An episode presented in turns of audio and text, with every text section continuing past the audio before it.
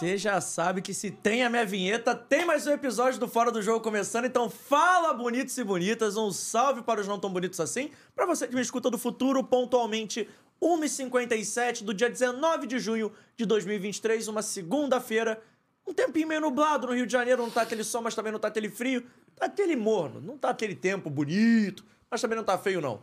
Para você que me escutou do futuro, já falei. Para você que chegou aqui através do nosso convidado, não esquece de se inscrever no canal, ativar o sininho de notificação, deixando o seu like seu comentário e, claro, compartilhando com todo mundo através de todas as redes sociais. Seja o Instagram, seja o Twitter, seja o Facebook, o WhatsApp, o Telegram. O importante é você compartilhar e avisar o seguinte: o Fora do Jogo está ao vivo com o Alexandre, Alexandre Gimenez, o Gima Maravilha, que eu já falo aqui. Pergunto, nóis. Tá tudo bem? Graças a Deus, tudo bem. Obrigado, JP. Rapaziada do Fora do Jogo aí, valeu pelo convite. Um tempinho, eu diria paulistano, né? Aqui no Rio de Janeiro. Rapaz, eu cheguei segunda-feira passada aqui no Rio, eu não peguei nenhum dia de sol. Que isso? Tá uma coisa meio maluca. Aí vou voltar meio desbotado pra São Paulo, mas vida que segue. Não dá pra controlar a temperatura, né? O clima. Mas você tá falando até que bem, né? Ah, tá feio, mas não tá muito, né? Podia estar tá É pior isso. se tivesse chovendo, mas enfim. Vamos que vamos, resenha de boleiro aqui, hein, JP? É, vamos bater um papo, vamos falar muito sobre a sua carreira, sobre a sua Bora. vida. E pra quem quiser mandar mensagem, pô, vou te deixar na boa. Muito fácil, muito simples também. É só usar a hashtag GimaNoFDJ. Você chega aí, manda sua mensagem, a gente tá registrando. Eu já aproveito pra registrar os primeiros recados aqui da galera no nosso chat. O Maicon, de Mal... o Maicon Magalhães. Cadê o Gima, meu amigo? Ele falou: olha o Gima aí, agora que o programa começou. É nóis, Maicão. O Nagela Gaia tá, falou, tava esperando, agora não tá mais, que o programa começou. Valeu, Ná. Vamos nessa aí. Todo mundo ligadinho. Quem tá chegando agora já espalha, já compartilha, já chama geral aí pra gente começar essa baita resenha aqui no Fora do Jogo. Já tá. E olha só, aqui no Fora do Jogo a gente tem uma tradição, vou pedir só pra aumentar um pouquinho de nada no meu retorno. A gente tem uma Bora. tradição aqui no Fora do Jogo. Quero saber o seguinte: quem é o Gima fora do jogo? Conta pra gente.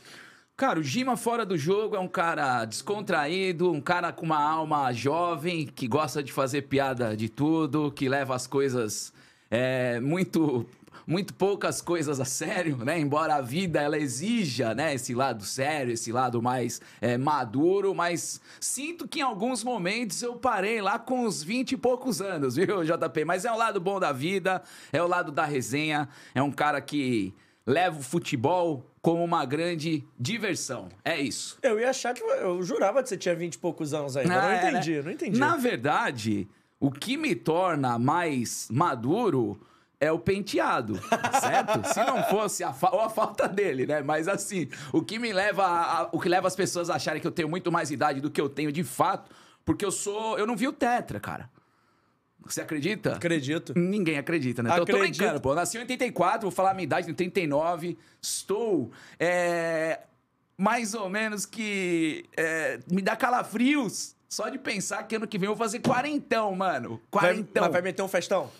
Então, tô pensando aí, né? Vamos Pô. nessa, né? 40 só se faz uma vez na vida, né? É isso, mas enfim. É, o importante é não se deixar levar pela idade do RG, né, meu amigo? Senão Lógico. você vai ficar maluco. Mas é isso, vou pros quarentão, mas ainda me sinto um menino. Ó, o Furagato 5000 vai Corinthians. Vamos que vamos. O Leonardo Rodrigues, salve Gima, saudações alvinegras, meu careca favorito. E o Abner, e o Abner Domingos falou assim: o André Henning está no FDJ. Filho dele, não, mentira. Eu, é, é fogo, né, mano? Porque ao longo desses. Eu trabalhei no esporte interativo durante 11 anos. E eu tive que lidar ao longo dos 11 anos com piadinha de, de careca, de filho do André Henning, irmão do André Henning. Mano, posso falar, Jota, Pode. de coração? Eu nunca liguei pra isso. Tipo, filho do André Henning, irmão do André Henning. Mas quando me chama de André Henning, aí eu fico pé da vida. Mas já aconteceu de chamar de André Várias Henning? vezes, mano. Várias vezes. Principalmente no comecinho da carreira lá no esporte interativo. É, muita como eu falei do topete, né? Como eu falei da questão da careca. É, muita gente pedia pra tirar foto, velho. Eu era, eu era cinegrafista quando eu comecei no esporte interativo, né? Então eu cobria os jogos lá no Pacaembu. Saudoso Pacaembu, que se Deus quiser volta ano que vem em São Paulo, mas cobria lá no antigo Palestra Itália, no Morumbi. E, meu amigo, até eu explicar que nariz de, de porco não é tomada, eu falava, beleza, tira a foto aí mesmo e vida que segue, tá ligado? O ponto geral eu achava que tinha uma foto com o André Henning em algum Geral. momento. Às vezes me marcava, às vezes marcava o André e não era o André. Aconteceu uma coisa até complicada. Logo na minha primeira temporada aqui no Rio de Janeiro, fui flagrado na night, Jota. Fui flagrado na night, tiraram foto com, com aqueles copão de meio litro. E postaram no Twitter, velho, marcando o André e tal. O André não levou, não levou na boa, não levou na brincadeira. Ele achou que o cara tava meio querendo queimar ele, os bastidores e tal, mas lembro bem disso daí.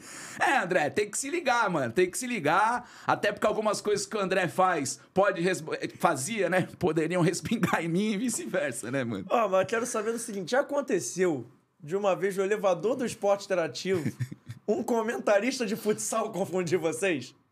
Que me conta. Não vou contar o santo, mas me contaram essa história. Ó, velho, assim, falando. de- Eu já até imagino mais ou menos onde você vai chegar. Mas eu não tô lembrando dessa cena, porque era tão corriqueiro. Cara, é tão corriqueiro de o pessoal chegar lá e achar que tá falando com o André Henning.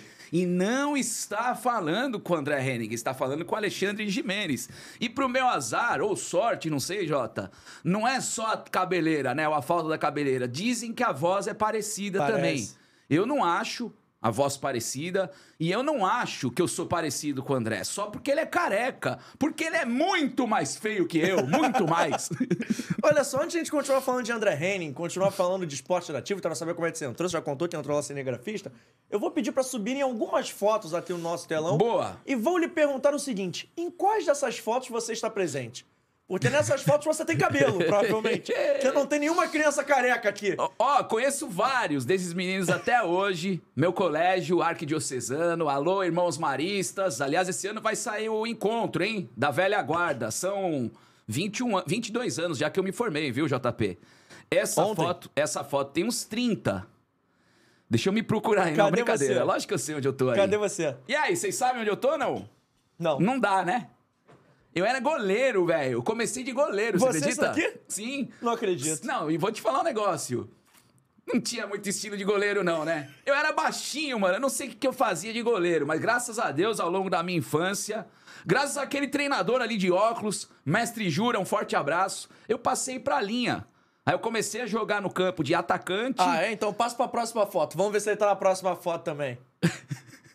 Não, ainda não, ó. Ainda não? Você tá no gol Ó, ainda? mestre, mestre Jura ali, patrocinado. E é Eu patrocinado. tô com estilo, hein? Essa camisa de goleiro é style, Uma mano. vibe Jorge Campos. É style, vai... adorava o Jorge Campos, que era um goleiro baixinho, né, mano?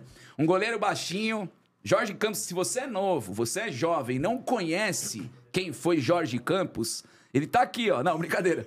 Jorge Campos era um goleiro que jogava com camisa 9, ele fazia gols e jogava no gol. Então um goleiro linha mais ou menos com o meu perfil, só que ele é um cara bem sucedido na carreira futebolística. Eu sigo com a minha carreira no amador. Sai, sai, sai que é sua! Bom demais, hein, cara? Ô, que saudade desse campo de areia do Arque, hein? Ah, mas agora. Barbaridade. Mas agora eu vou entregar quem mandou a foto. Eu vou apontar pra criança pra ver se você lembra. Eu vou te complicar. Eu não sei se eu tenho essa foto, inclusive, hein? Ah, eu te mando no WhatsApp que me eu manda, tenho. me manda. Olha só, quem mandou essa foto foi essa criança aqui. Você lembra dela? É o Fred, não é o Fred? Esse aí ou não? É o Fred. Pô, ó, meu amigo Borg, primeirinho ali da direita, Rafael Borg, forte abraço, Gessulo, Marcão, Alex, Gabai, conheço quase todo mundo. Kaká Eterno, que Deus o tenha, monstro sagrado, esse cara é, pô, muito amigo da gente, jogou bola, inclusive, no nosso time lá, União da Vila, treinador Niltinho, e o Fredão, conheço o Fred, conheço o irmão dele, o Fábio, meu amigo que eu, inclusive, encontrei aqui no Rio de Janeiro recentemente, Mentira, faz um tempasso já, mas enfim, como a gente perdeu muito contato, eu lembro com carinho aí desses dois. E você é amigo do Fred, então? Eu sou aluno do Fred. Você é aluno do Fred? Eu fui aluno Que do Fred. loucura, velho. Na escola. Que loucura, Na época mano. de escola, o Fred foi meu professor de geografia. Da Fred hora. virou professor de geografia em algum momento aleatório da minha vida, porque ele foi professor no nono, no primeiro e acho no segundo. Ele E foi meu ele era recém? Não sei agora, na fase resenha. professor. Muito resenha, sempre foi. Foi um dos caras assim, mais gente boa que me deu aula na vida.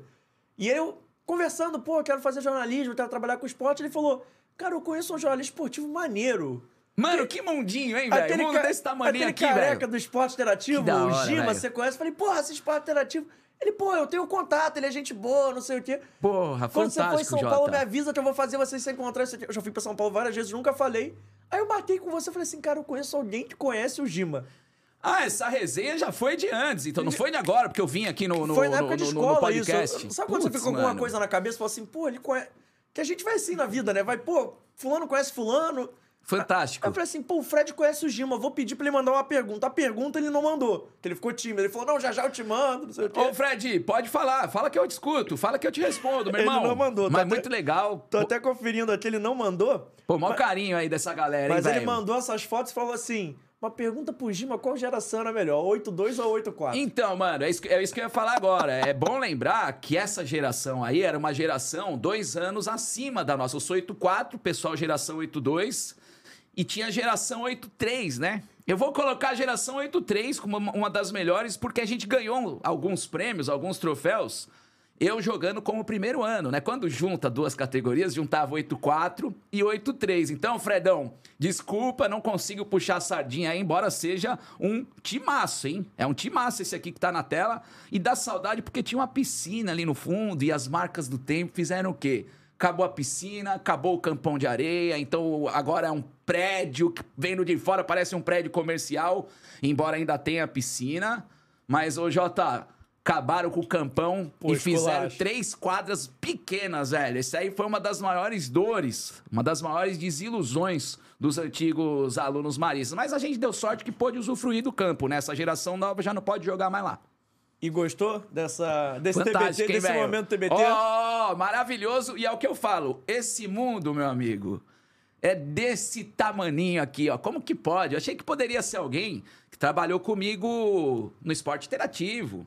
Alguém aqui do Rio. Quando o JP me falou aqui no- no- nos bastidores que tínhamos amigos em comum e que eu ia me surpreender, tá? Eu já, de cara, eu imaginei que fosse alguém do, Você do não RI. imaginou que era meu professor de Mano, geografia e- do ensino médio? Velho, essa foto aí tem uns 30 anos, pai. 30 anos, seguramente os 30 anos. A gente tá em 2023, essa foto aí provavelmente deve ser de 92, 93. Direto do túnel do tempo, hein? Gostou da surpresa? Da Era essa hora, grande Jota. surpresa que a gente tinha pra Pô, você. gostei, já me deixou emocionado aqui, velho. Pô, que legal. Da hora, da hora, da hora. Produção trabalhou Muita bem saudade nessa. desse tempo aí, viu? Pô, a produção trabalhou bem nessa. Mas volta pra foto do Gima criança, eu tenho uma pergunta pra fazer importante. Além do cabelo... Jorge Campos na Ah, área. Volta pro Jorge Campos Mano. aqui. Pô, eu quero saber o seguinte. Essa criança aí, esse jovem, essa criança, quando ela tava ali no campão, beleza, ela já imaginava que um dia ela teria que trabalhar com jornalismo? Tipo assim, era uma parada pra você desde natural? Cara, eu tenho pra mim o seguinte, Jota. Como o é jornalista mundo? esportivo. Como é que você o- chegou o nesse jornalista esportivo, em grande parte, é um jogador frustrado. Um ex-jogador frustrado. Então, assim, quando criança, é óbvio que o meu, o meu objetivo, o meu sonho de carreira era jogar, mano. E era ser jogador de futebol. Tanto que essa camisa aí é do Jugner. Lembra do Jugner? Um ex-goleiro do Real Madrid, da seleção alemã, campeão em 90. E eu lembro que ele, pô, era uma referência pra mim, além do Ronaldão, óbvio. Ronaldo Soares Giovanelli, um dos maiores goleiros da história do Corinthians. Um dos, né? Vem um tal de Cássio nos últimos 11 anos aí, que é inegável que o Cássio passou o Ronaldão. Mas na minha infância, no carinho, né, de um jovem aprendiz, um jovem atleta com sonhos, era a minha maior inspiração, velho. Queria catar no gol, queria jogar bola aí, na- na- seja no gol, na linha, mas jogando profissionalmente. Eu não me imaginava ainda como repórter. Porque, cara, eu tinha o que aí? Nove anos, mano. Dez anos, tá ligado? É muito pouco ainda pra você entender como é que funciona a- a- a- o lado do, da- da- da- das profissões, o que, que você vai escolher, o que, que você vai ser depois disso daí. Na verdade, a gente quer viver isso aí pra sempre, né, velho? Esse tempo de escola aí. Eu sou bem saudosista, velho. Mas joga uma peladinha até hoje. Eu jogo até hoje. Minha primeira pelada no aterro do Flamengo em 2013, eu rompi o ligamento cruzado anterior porque eu estava gordo.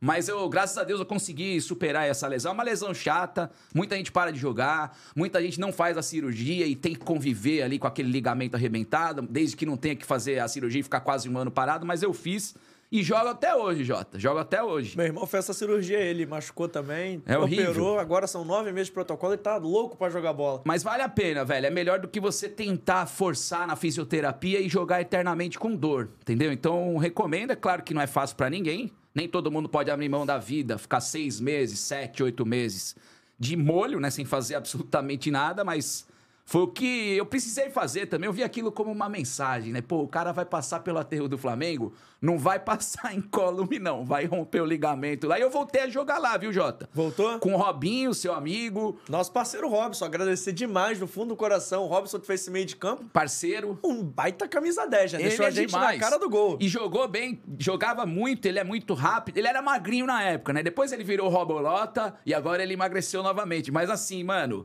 ele fazia. A gente fazia um trio de ataque. Eu, Robinho e João Vitor. Alô, Spider, fazia os gols e mandava a teia de aranha. Jogamos Copa Imprensa, velho. Lá, A Copa Sérgio? Copa Sérgio. Ah, então eu vou quebrar o protocolo. do Flamengo. Vou quebrar o protocolo, Quebre. porque, porque tem vídeo também pra você. Mano. Vídeo de pergunta e a pauta é essa. Tem inclusive a Natália Lopes. Natália tá mandando aqui. Boa, Nath. Gima vai participar da Copa Sérgio, vai Corinthians. Solta aí a pergunta e olha quem mandou um abraço aí especial Pô, Bocão Júnior. Gima. Meu parceiro. Meu grande amigo Alexandre Jimenez, o Gima, pra quem não conhece, você tá de brincadeira. O carinho e o respeito que eu tenho para contigo, para com sua pessoa, é extremamente absurdo. Você é um dos grandes amigos que eu fiz, mesmo não sendo tão presente na vida um do outro. Mas você é um cara sensacional, inteligentíssimo, baita de um apresentador, sabe tudo de futebol. Aprendi demais com você no esporte interativo. Nós temos algumas poucas boas lembranças, né? en- Engraçadas, né? Principalmente quando nós jogávamos, né? Principalmente quando nós jogávamos no esporte interativo, né? Que era a Copa Sérgio, no qual a gente se tornou tricampeão da Copa Sérgio, imbatível nosso time. Lima fazia muito gol, era uma correria absurda, uma qualidade como centroavante, entrava, fazia sempre gols. E eu não esqueço jamais, cara, quando a gente ficou de fora, perdendo nos pênaltis para Bandeirantes, no qual o, o- o nosso Edgar, presidente do esporte interativo, perdeu o pênalti. E a gente enfrentou uma equipe muito difícil, tinha o Edmundo, tinha outros tantos. Mas uma história engraçada assim, não lembro. Mas eu sei que o o Gima é uma pessoa fantástica, cara, uma pessoa sensacional, que fazia muitos gols no esporte interativo. E a comemoração é de maloqueiro corintiano. É ZL. É comemoração em todos os jogos, era de ZL, de maloqueiro. Saía comemorando, corria que nem um louco. Você é fantástica. Te amo demais, conte sempre comigo. Sabe que eu sou um, um cara do bem e eu gosto de estar ao lado de pessoas do bem como você. Te amo muito. A gente ama Antônio Bocão, nosso sócio. Ele ainda Tá mandou, maluco. Ainda mandou um vídeo mandando um beijo pra gente, mas fica aí registrado o abraço. Tá maluco, Bocão Júnior, te amo também, meu parceiro. Saudações alvinegras. Sempre encontro o Bocão no Newton Santos, né? Inclusive esse ano judiaram, hein? Ai, Bocão, judiaram, hein? Mas tudo bem, ano passado foi três pro Corinthians, esse ano foi três pro Botafogo. Agora, um cara acima da média. Quem conhece o Bocão sabe do que eu tô falando e quem não conhece tem que conhecer, porque é um cara é, formidável. É um cara que jogava muita bola, hein? Jogava, joga ainda muita gol bola. É que ele-? Muitas vezes, cara. Porque ele. Ele sabe o atalho, né? E ó, o, o respeito que esse cara aqui tem no mundo da boleiragem é absurdo. Falcão, maior da história do futsal, é parça do, do, do Bocão. Então, assim, é um, é um depoimento, pô, que já ganhei o dia, já ganhei o mês, já ganhei o ano, porque é um parceiro mesmo, um amigo. E é muito legal ouvir essas palavras é, da, da boca do Bocão. Agora eu vou esticar, porque aconteceu cada coisa sobrenatural nessas Copas a Sérgio, porque até ganhar o tricampeonato, a gente perdeu bastante. É que nem na vida. Alô, você que tá derrotado, desiludido da vida, você vai apanhar muito até você conseguir os louros da vitória. Foi assim no- no- nessa simbologia que eu tô fazendo de Copa Imprensa, de Troféu a Sérgio, que é o campeonato de, de jornalistas aqui do Rio de Janeiro. Ele citou aí o pênalti que o Edgar perdeu. O Edgar era o presidente do esporte interativo. Mas como é que foi assim, pô, disputa de pênalti, o presidente perdeu. Mano, como você- é que fica ali o clima depois do Eu jogo? não sei quem que cunhou essa frase, mas é uma frase fantástica, que é pênalti é tão importante que deveria ser cobrado pelo presidente. Só que assim, mano, primeiro, pegamos a band do Edmundo. E o Edmundo, fantástico, tá? Eu não conhecia o Edmundo assim fora das entrevistas, das gravações. E ele foi fora de série, de uma humildade absurda. Em nenhum momento foi soberbo, arrogante, dentro de campo, jogando. Porque o cara é boleiro, o cara jogou na Europa, o cara jogou na seleção, o cara é campeão aqui no Brasil, ídolo do Vasco, etc e tal, do Palmeiras. Então, você sempre fica com o pé atrás, né? Pô, esse cara vai meter uma perna. Esse cara vai meter uma boleirada. Mas não, foi gente boa. Acertou o pênalti, que eu fiquei indignado com. Ô, ô Jota, quando é que o Edmundo acertou um penal na carreira? Nunca.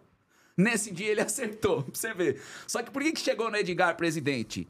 Porque foram 11 cobranças, velho. 11. Quer dizer que vocês deixaram o cara por último. É, pô, mas assim, ele não era titular. Ele não tinha toda a confiança ali do elenco e tal, mas chegou o momento que ele tinha que bater. E quem foi que Eu falou? bati e bati também, vou te falar, mano. Cabelo em pé, bati de cabelo arrepiado ali, chutei ridículo no meio, nervoso, aberto, o goleiro espalmou pra dentro. Aí saí metendo, metendo aquela marra, tinha torcida malambrado, pá, foi lindo. Quem comunicou assim, presida? Tu vai lá até o próximo. Cara, eu acho que ele pegou a bola e foi bater. Tem até uma questão aí polêmica, que é o, é o nosso Fredinho, o Fred Caldeira.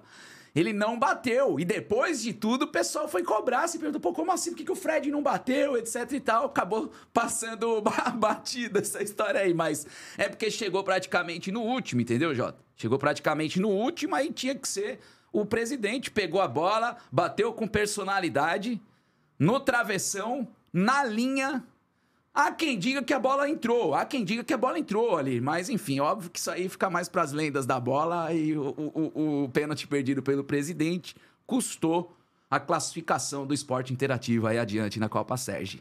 Osso, né?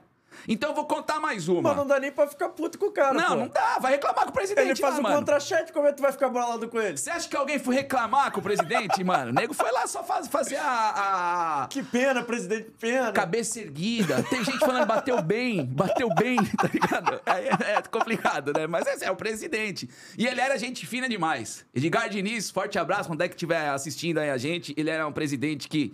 Ele era muito mais humilde do que muita gente que circulava ali nos bastidores. Então, por isso, todo o meu respeito aí pelo Edgar. Só pra fechar a pauta. Só não sabe bater pênalti. Só não sabe bater pênalti e assim, eu tenho certeza que depois daquele dia lá, ele também nunca mais bateu um penal. ele, ele não jogou mais, né, a Copa Sérgio. A gente seguiu. Isso aí é 2013, 14. Aí 14, 15, 16, 17, ele não jogou mais. E foi o ano do E tricampeonato? foi o ano do tricampeonato. foi um pequeno ajuste que foi feito ali e o time decolou. Brincadeiras à parte. Era só um detalhe, era só um detalhe. Mas um ano depois, Jota, a gente perde a final. Isso aí contra a Band era quartas de final. Era o primeiro mata-mata ali, a gente já caiu no primeiro mata-mata nos pênaltis, depois do empate no tempo normal. No ano seguinte, a gente. Olha, ouvam, ou, ouvam. ouçam essa história. 2016, né? Na verdade, eu ta- tava em 2015. 2016, a gente foi vice-campeão da Copa Sérgio, perdendo para Fox Sports. O dia, eu nunca vou esquecer, foi o dia do acidente de avião da Chapecoense. Um dia merda. Afinal Desculpa foi, antes, palavrão aí. afinal foi antes do acidente ou depois? Se eu te falar que pode ter sido durante, é uma coisa de louco, cara. Porque. E tinha gente da Fox, tinha funcionários da Fox, pô, Mário Sérgio, tinha o Deva lá, o, o- que era um baita é, narrador, né? Cara crachá, cara crachá, cara crachá. Tinha o Paulo Júlio, que eu conheci nas minhas primeiras gravações de esporte interativo. Então, assim, foi um dos piores dias da história e um dia que você fica, pô, arrepiado, velho, porque o gol da Fox, o jogo começava 11 horas da noite. Foi pra prorrogação, mano. E o gol da Fox foi mais ou menos no horário que dizem que o avião sumiu do, do, do radar.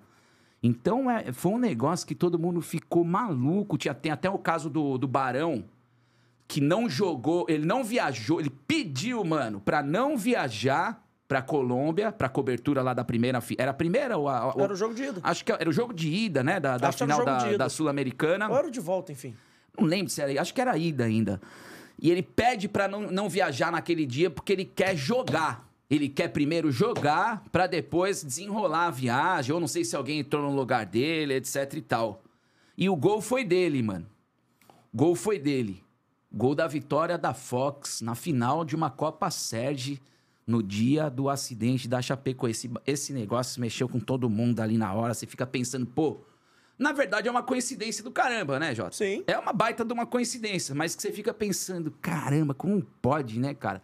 Tanta coisa é, influenciando, uma coisa puxando a outra e livrando o Barão da viagem, ele podendo jogar a Copa Imprensa, infelizmente, a fatalidade que aconteceu ali, praticamente no momento do gol dos caras, ou no momento que a gente tava disputando a final lá, a prorrogação da, da, da Copa Sérgio. É, foi bizarro, mano. Bizarro, Pô, que bizarro. loucura, foi tô- mesmo, foi louco isso aí. Isso é que arrepiado, é arrepiante, mano. Que história, hein? Mas seguiu. Porra, que história. Cara, vamos voltar então pro início. A gente falou de Copa Sérgio, já mostrei foto sua de goleiro. Mas vamos voltar pro início. Como é que o Gima entrou no esporte ativo? Você falou que começou como câmera. Como assim? Que Então, é velho, essa? eu, eu era editor, né? Na verdade, assim, eu entrei no esporte interativo quando a gente tinha só metade de um andar. Lembro como se fosse ontem, né? Uma estrutura bem humilde, uma estrutura pequenininha ali na rua Viradouro, na, na Vila Olímpia, ali em São Paulo. E eu lembro que a oportunidade era de editor. Eu falei, pô, meu, aí já é uma outra cabeça, né? Pois isso aí é 2007. Olha, outras, outra coincidência de vida, né? Meu primeiro ano na imprensa foi o ano que o Corinthians caiu. Daqui a pouco eu vou chegar no Allan Kardec, calma. Mas vamos lá. Eu, aí eu já tinha na cabeça que eu queria muito trabalhar com futebol. Nem sei aonde, mas eu quero trabalhar com futebol. Né? Seja na redação, seja na parte de marketing, seja na parte de, pô, ali na prática mesmo, com o microfone na mão, fazendo reportagem, etc e tal. Você eu queria estar no isso. bolo. Queria estar no Eu bolo. queria estar no bolo. Eu queria estar no bolo. E quando na, na entrevista falaram que eu ia ganhar carteirinha lá em São Paulo, é a CESP, né? Pô, você ganha a CESP se você passar aqui no, na, na prova, no teste e tal. Eu falei, a CESP? E aí, tipo, eu posso entrar em todos os jogos? Não preciso mais comprar ingresso? Não preciso pagar ingresso? Eu falei, ô Glória, graças a Deus, maravilhoso, né? Maravilhoso. Então eu falei, é aqui que eu vou me, me encaixar. É aqui que eu vou me achar. Mas eu entrei numa vaga que estava aberta para editor de vídeo. Só que como a estrutura ainda era muito pequena no esporte interativo, 2007 é o primeiro ano do canal. É o ano que foi para A parabólica? foi para parabólica, foi o sinal ali no ano seguinte entrou o sinal no HF e tal. Eram os pri- primeiros passos mesmo do esporte interativo independente, porque até então era uma participação ali na Band, era uma participação em outros canais só com as transmissões dos jogos, campeonato italiano, campeonato inglês, campeonato alemão, que eram os, os produtos mais fortes lá da- do, do esporte interativo, né?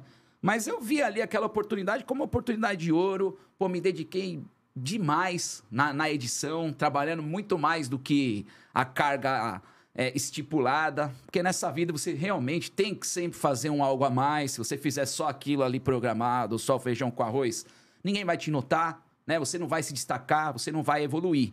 Então, acho que foi por isso que eu consegui ir evoluindo no, no, no EI. Que eu passei de editor para cinegrafista, teimoso. Eu queria estar lá. Ah, vai ter a coletiva de fulano de tal, vai ter a apresentação. Que nem você falou, né? Vai ter a coletiva do Ronaldinho Gaúcho hoje. Então, adorava fazer esse tipo de evento. Mas eu ia como câmera, né? Ainda não tinha essa carta branca para poder botar essa, essa latinha no ar, entendeu? Então, eu ia mais de teimoso. Pô, gente, a, a, a, a nossa equipe era, era pequena. Então, como que a gente vai cobrir um treino do Palmeiras, um do Corinthians e um do, e um do São Paulo? Alguém vai ter que ir sozinho. E era aí que eu entrava. Eu ia sozinho com a minha câmera, eu voltava com material, lindo, lindo. Aí eu comecei a gravar mesmo de teste. Ó, gente, vou fazer uma passagem aqui, vou gravar um boletim, vou colar numa sonora ali do Murici, a melhor, ele dando uma patada em algum repórter, vai ser da, da hora demais, vambora. E até que assim, aos pouquinhos, eu fui acostumando a audiência a aparecer essa latinha. Antes era só o off, só a voz. Então você foi meio que peitudo, assim. Foi na coragem, na raça Tipo e na assim, coragem. foi, foi entrando, viu? Tinha oportunidade, foi entrando. Sim, e claro, contando com a, obviamente, com a aprovação dos amigos aqui no Rio. Né? Eu tinha a redação lá em São Paulo, que eu tava me fortalecendo, mas quem mandava mesmo era o pessoal aqui no Rio de Janeiro, onde ficava a matriz do, do esporte interativo. E foi assim. Aí eu comecei a aparecer numa matéria aqui, numa matéria ali. Quando foi ver, eu já tava fazendo transmissão ao vivo, como, reporta eh, como repórter, né? Tava fazendo, fechando os VTs. Daí fui chamado para trabalhar aqui no Rio de Janeiro, que é para comandar o estúdio. Aí já foi a, a virada de chave mesmo na, na, na carreira. virada, assim, tipo assim, tá dentro do estúdio, tá com a galera. Porque o esporte interativo tinha uma pegada muito irreverente. Tem Sim. até hoje, mas na sua época era muito irreverente mesmo. Muito mais, né? Fui eu até acho. procurar alguns vídeos antigos. Tem um, por exemplo, tá você, o Barão e o Rolim. Entra um maluco de terno falando que tem um mandato pra parar o programa. Maravilhoso. Tem um monte de coisa assim que acontecia e você vê que são tempos que não voltam mais. Que- É, é uma, uma era, né? Foi uma era é, muito legal, uma era inesquecível.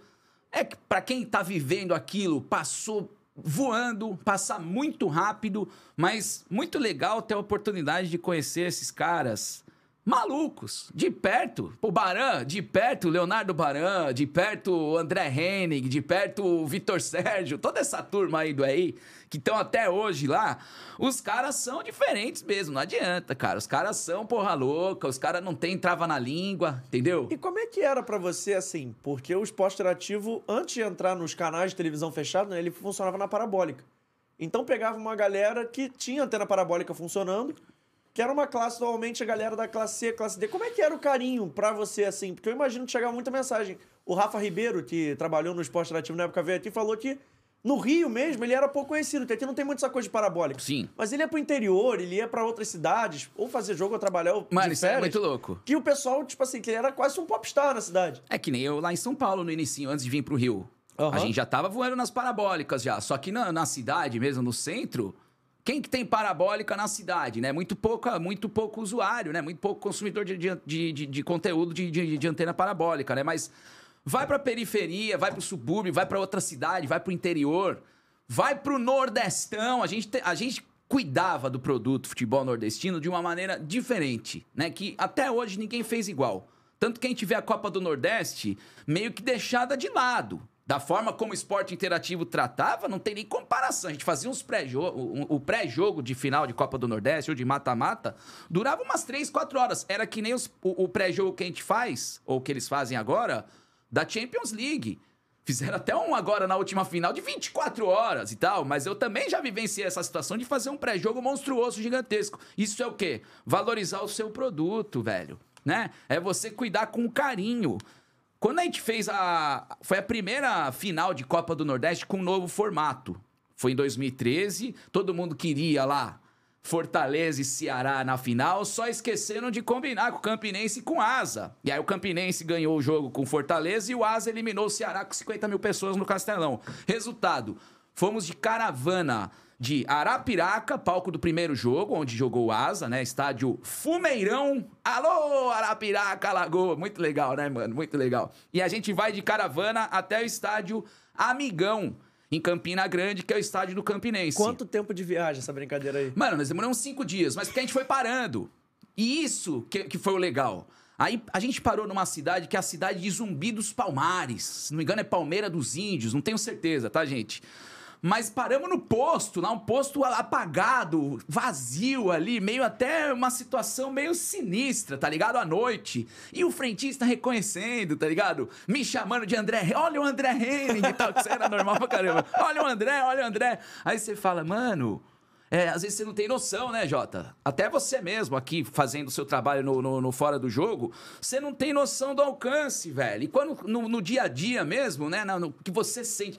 Caramba, esse cara viu as barbaridades que eu tô falando no ar ali no, no estúdio e tudo mais. Então, foi um momento marcante esse de 2013, porque a gente pôde sentir de pertinho o quanto a audiência do esporte interativo com relação à Copa do Nordeste estava gigantesca. Tanto é que criaram um programa para falar do futebol piauiense, do futebol sergipano, maranhense, pegar todos os estados do Nordeste e falar do campeonato nacional, do dia a dia dos clubes, coisa que a gente vê no Rio, a gente vê no, no Sul, gente vê em Minas e a gente vê em São Paulo. Acabou, velho. No Nordeste, assim, você abordar o Nordeste da forma que o esporte interativo abordava naquela época, pra mim é um momento é, é, especial mesmo dessa trajetória, não tenha dúvida. E de tudo que você fez no esporte interativo, dá pra falar aí com perdão da expressão, se tiver criança, tampe o ouvido. É a parada mais foda que você fez no esporte interativo? Foi essa parada aí da Copa do Nordeste? Cara, o, o esporte interativo era uma- um carrossel de emoções, né? É, quem conhece, conhece. É, é difícil apontar um momento só, porque acontecia tantas coisas que você nem sonha em realizar. Por exemplo, 2015, a festa de fim de ano, o evento de fim de ano, velho. Foi um jogo no Maracanã. Fizeram organizado. Fizeram lá oito times. Tá ligado? Quando você não precisa mover uma palha, não tem que escolher time. Você só chegou, Não, te deram uma mochilinha, botou a camisa e jogou. vestiário e tinha um plus. A, a gente tinha um aplicativo, isso lá em 2015, chamava-se EI Plus. Você assinava e assistia a programação do canal. Os jogos não foram transmitidos na Plus. Que isso. Mano, juro pra você, joguei nada, nada, nada, nada, nada. Não pra- consegui recortar nada, nada prestou da minha participação no jogo. Mas foi um momento histórico. Pô, de repente você tá jogando uma bola no Maracanã de rolê. Entendeu? De ali, recreação, é a festa do ano novo tal. Show. Você citou a Copa do Nordeste. Certamente, você participar de uma cobertura em loco, de uma final, por exemplo, a, se- na- a semifinal do Ceará contra o Asa, tinha mais de 50 mil pessoas no estádio. Então a perna treme mesmo, você fica ali na adre- adrenalizado, na adrenalina, sei lá qual é a palavra. Mas enfim, você fica de cabelo em pé mesmo. Você fica assim. Mas a cereja do bolo, eu falei aqui do jogo no Maraca, as, as, as finais, porque teve essa final 2013 que foi no Amigão, 2015 eu fiz uma final maravilhosa no Castelão, né? O Ceará foi campeão, inclusive, da, da, da Copa do Nordeste de 2015 e foi espetacular ali. Cobrir as ruas de fogo, né? Você vê o estádio lotado, você vê uma final aí de qualidade Ceará e Bahia, foi um baita- uma baita final. 2017 o Bahia ganhou a Copa do Nordeste na Fonte Nova, mas certamente foi ter a oportunidade de jogar uma pelota, chutar um coco no estádio Camp Nou, Barcelona. Isso aí pra mim foi, mano, O creme de la creme. Ó, posso falar? É, na- no dia, assim, eu fiquei tão. É, é difícil você assimilar, né? Caraca, mano, tô jogando no Camp Nou, velho. À noite, depois do jogo, pai, é que caiu minha ficha. Mas Pô, tem foto chorei a disso aí, vídeo. Tem tudo, que você quiser. Fez gol no Camp Nou? Então, fiz gol no Camp Nou. O pai aqui balançou o barbante azul grená ali. E sabe o que foi? Uma coincidência da vida. Quem estava selecionado para fazer o multiplicador ali, porque era uma campanha comercial Aham. que a gente vendia ali nos programas, ó, quer jogar uma bola no Camp Nou? Então manda aí um vídeo fazendo embaixadinha ou não sei o que que a marca vai te trazer lá e papapá pra você jogar uma bola lá, lá no estádio do Barcelona. Aí veio gente do México, veio gente da Colômbia, era tipo o continente, a gente fez um time do nosso continente contra o continente dos caras lá. E o cara que tava escolhido, Bruno Fonseca, Brunão, meu amigo, parceiro hoje, voando aí, narrador no Sport TV. Ele teve um problema, um- ele não continuou no esporte interativo. Ele teve lá uma, uma, uma questão que não foi resolvida e ele saiu da TV antes da viagem. Aí, Caiu cara. no colo de quem? É isso, é o que, é o que eu falo, né? Cara certo, na hora certa, tava posicionado. Tava ali, não tava impedido, a bola sobrou e eu só tive o, o, o, o dever ali de empurrar pro fundo do barbante. Mas eu achei que eu só ia fazer reportagem, mano. Eu achei que eu só ia lá entrevistar. Ó, você que ganhou, JP, né? De onde você é? Legal, hein? Pô, show de bola. Mas não, mano. No mesmo dia eu recebi um e-mail da turma do Barcelona, da parte do marketing, perguntando que número eu, cal... que número eu calçava, que número eu queria na minha camisa. Ah, o que, que você quer escrito aí, né? É, Gima Maravilha, Ale, Alexandre, 9, 10. Ou... Então eu falei, o bagulho é profissional, E o que, que você escolheu? Com o número... Gima 9, óbvio, né? Gima 9, que eu já tava naquela, nessa, nessa marra de centroavante, né? O centroavante matador e tal. Aí eu falei que era 9, tem a camisa até hoje, Eu ia Gima. perguntar, guardou a camisa? Guardou a chuteira? Guardei. E assim, eu tenho que lidar com os invejosos, os fofoqueiros, que dizem que não foi pênalti. Porque o meu gol foi de pênalti, né? Eu tenho que lidar com esse tipo, com esse tipo de gente. Mas o Pelé fez o gol mil, não fez, Fez. JP? Inclusive contra o seu Vasco. De pênalti. Foi pênalti?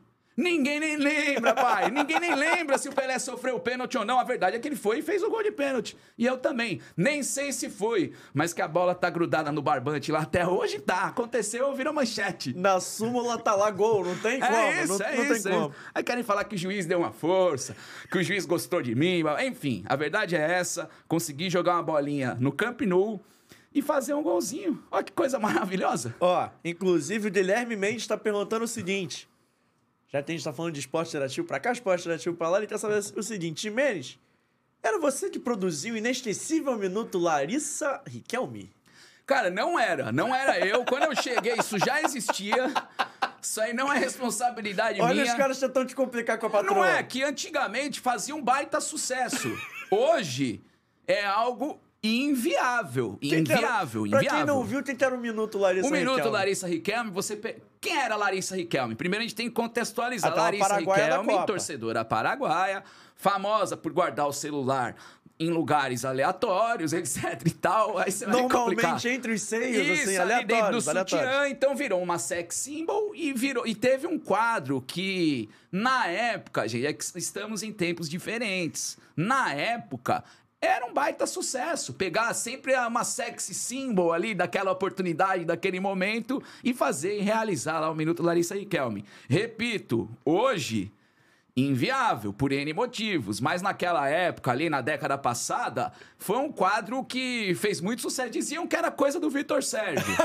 Diziam que era coisa do Vitor Sérgio. Até hoje não sabe, ninguém vai saber quem é o verdadeiro pai do minuto Larissa Riquelme, mas eu juro que não era eu. Quando eu cheguei no Rio, gente, esse quadro já existia, só fazer as contas aí, juntar A com B, B com C, ligando os fatos, vocês vão perceber que não é culpa minha, não. Cara, mas é Sacanagem. isso. Uma parada que tinha no esporte interativo é essa parada da resenha, né? Era, Sim. Assim, isso talvez não seja o melhor exemplo, mas é um exemplo de coisas que aconteciam de, de ser resenha mesmo, de ser. A gente gostava de surpreender os coordenadores lá, os coordenadores ficavam malucos. É, a, a que o, o Barame teve um, um dia que eu voltei da cirurgia no joelho. Eu não sei quem que deu um beijo em, em quem, mas ele queria me dar um beijo no joelho, de qualquer jeito. Ele queria me dar um beijo no joelho, eu tive que subir a calça, botei o joelhão pra jogo e o Baran foi e lascou uma bitoca no meu joelho. Tem cada momento marcante. O dia que ele foi embora do estúdio, o dia que a galera deixou o Baran falando sozinho no estúdio, isso aí acontecia direto. Por aí vai, né, mano? Olha só, me mandaram uma foto aqui e pediram pra contar a seguinte história.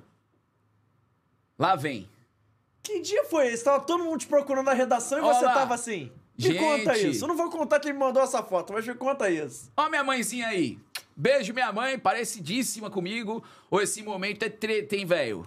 É Ó, gente, o Robinho, que a gente falou, tá ali no meio, o Robson. Tiago o Cachorrão, de óculos.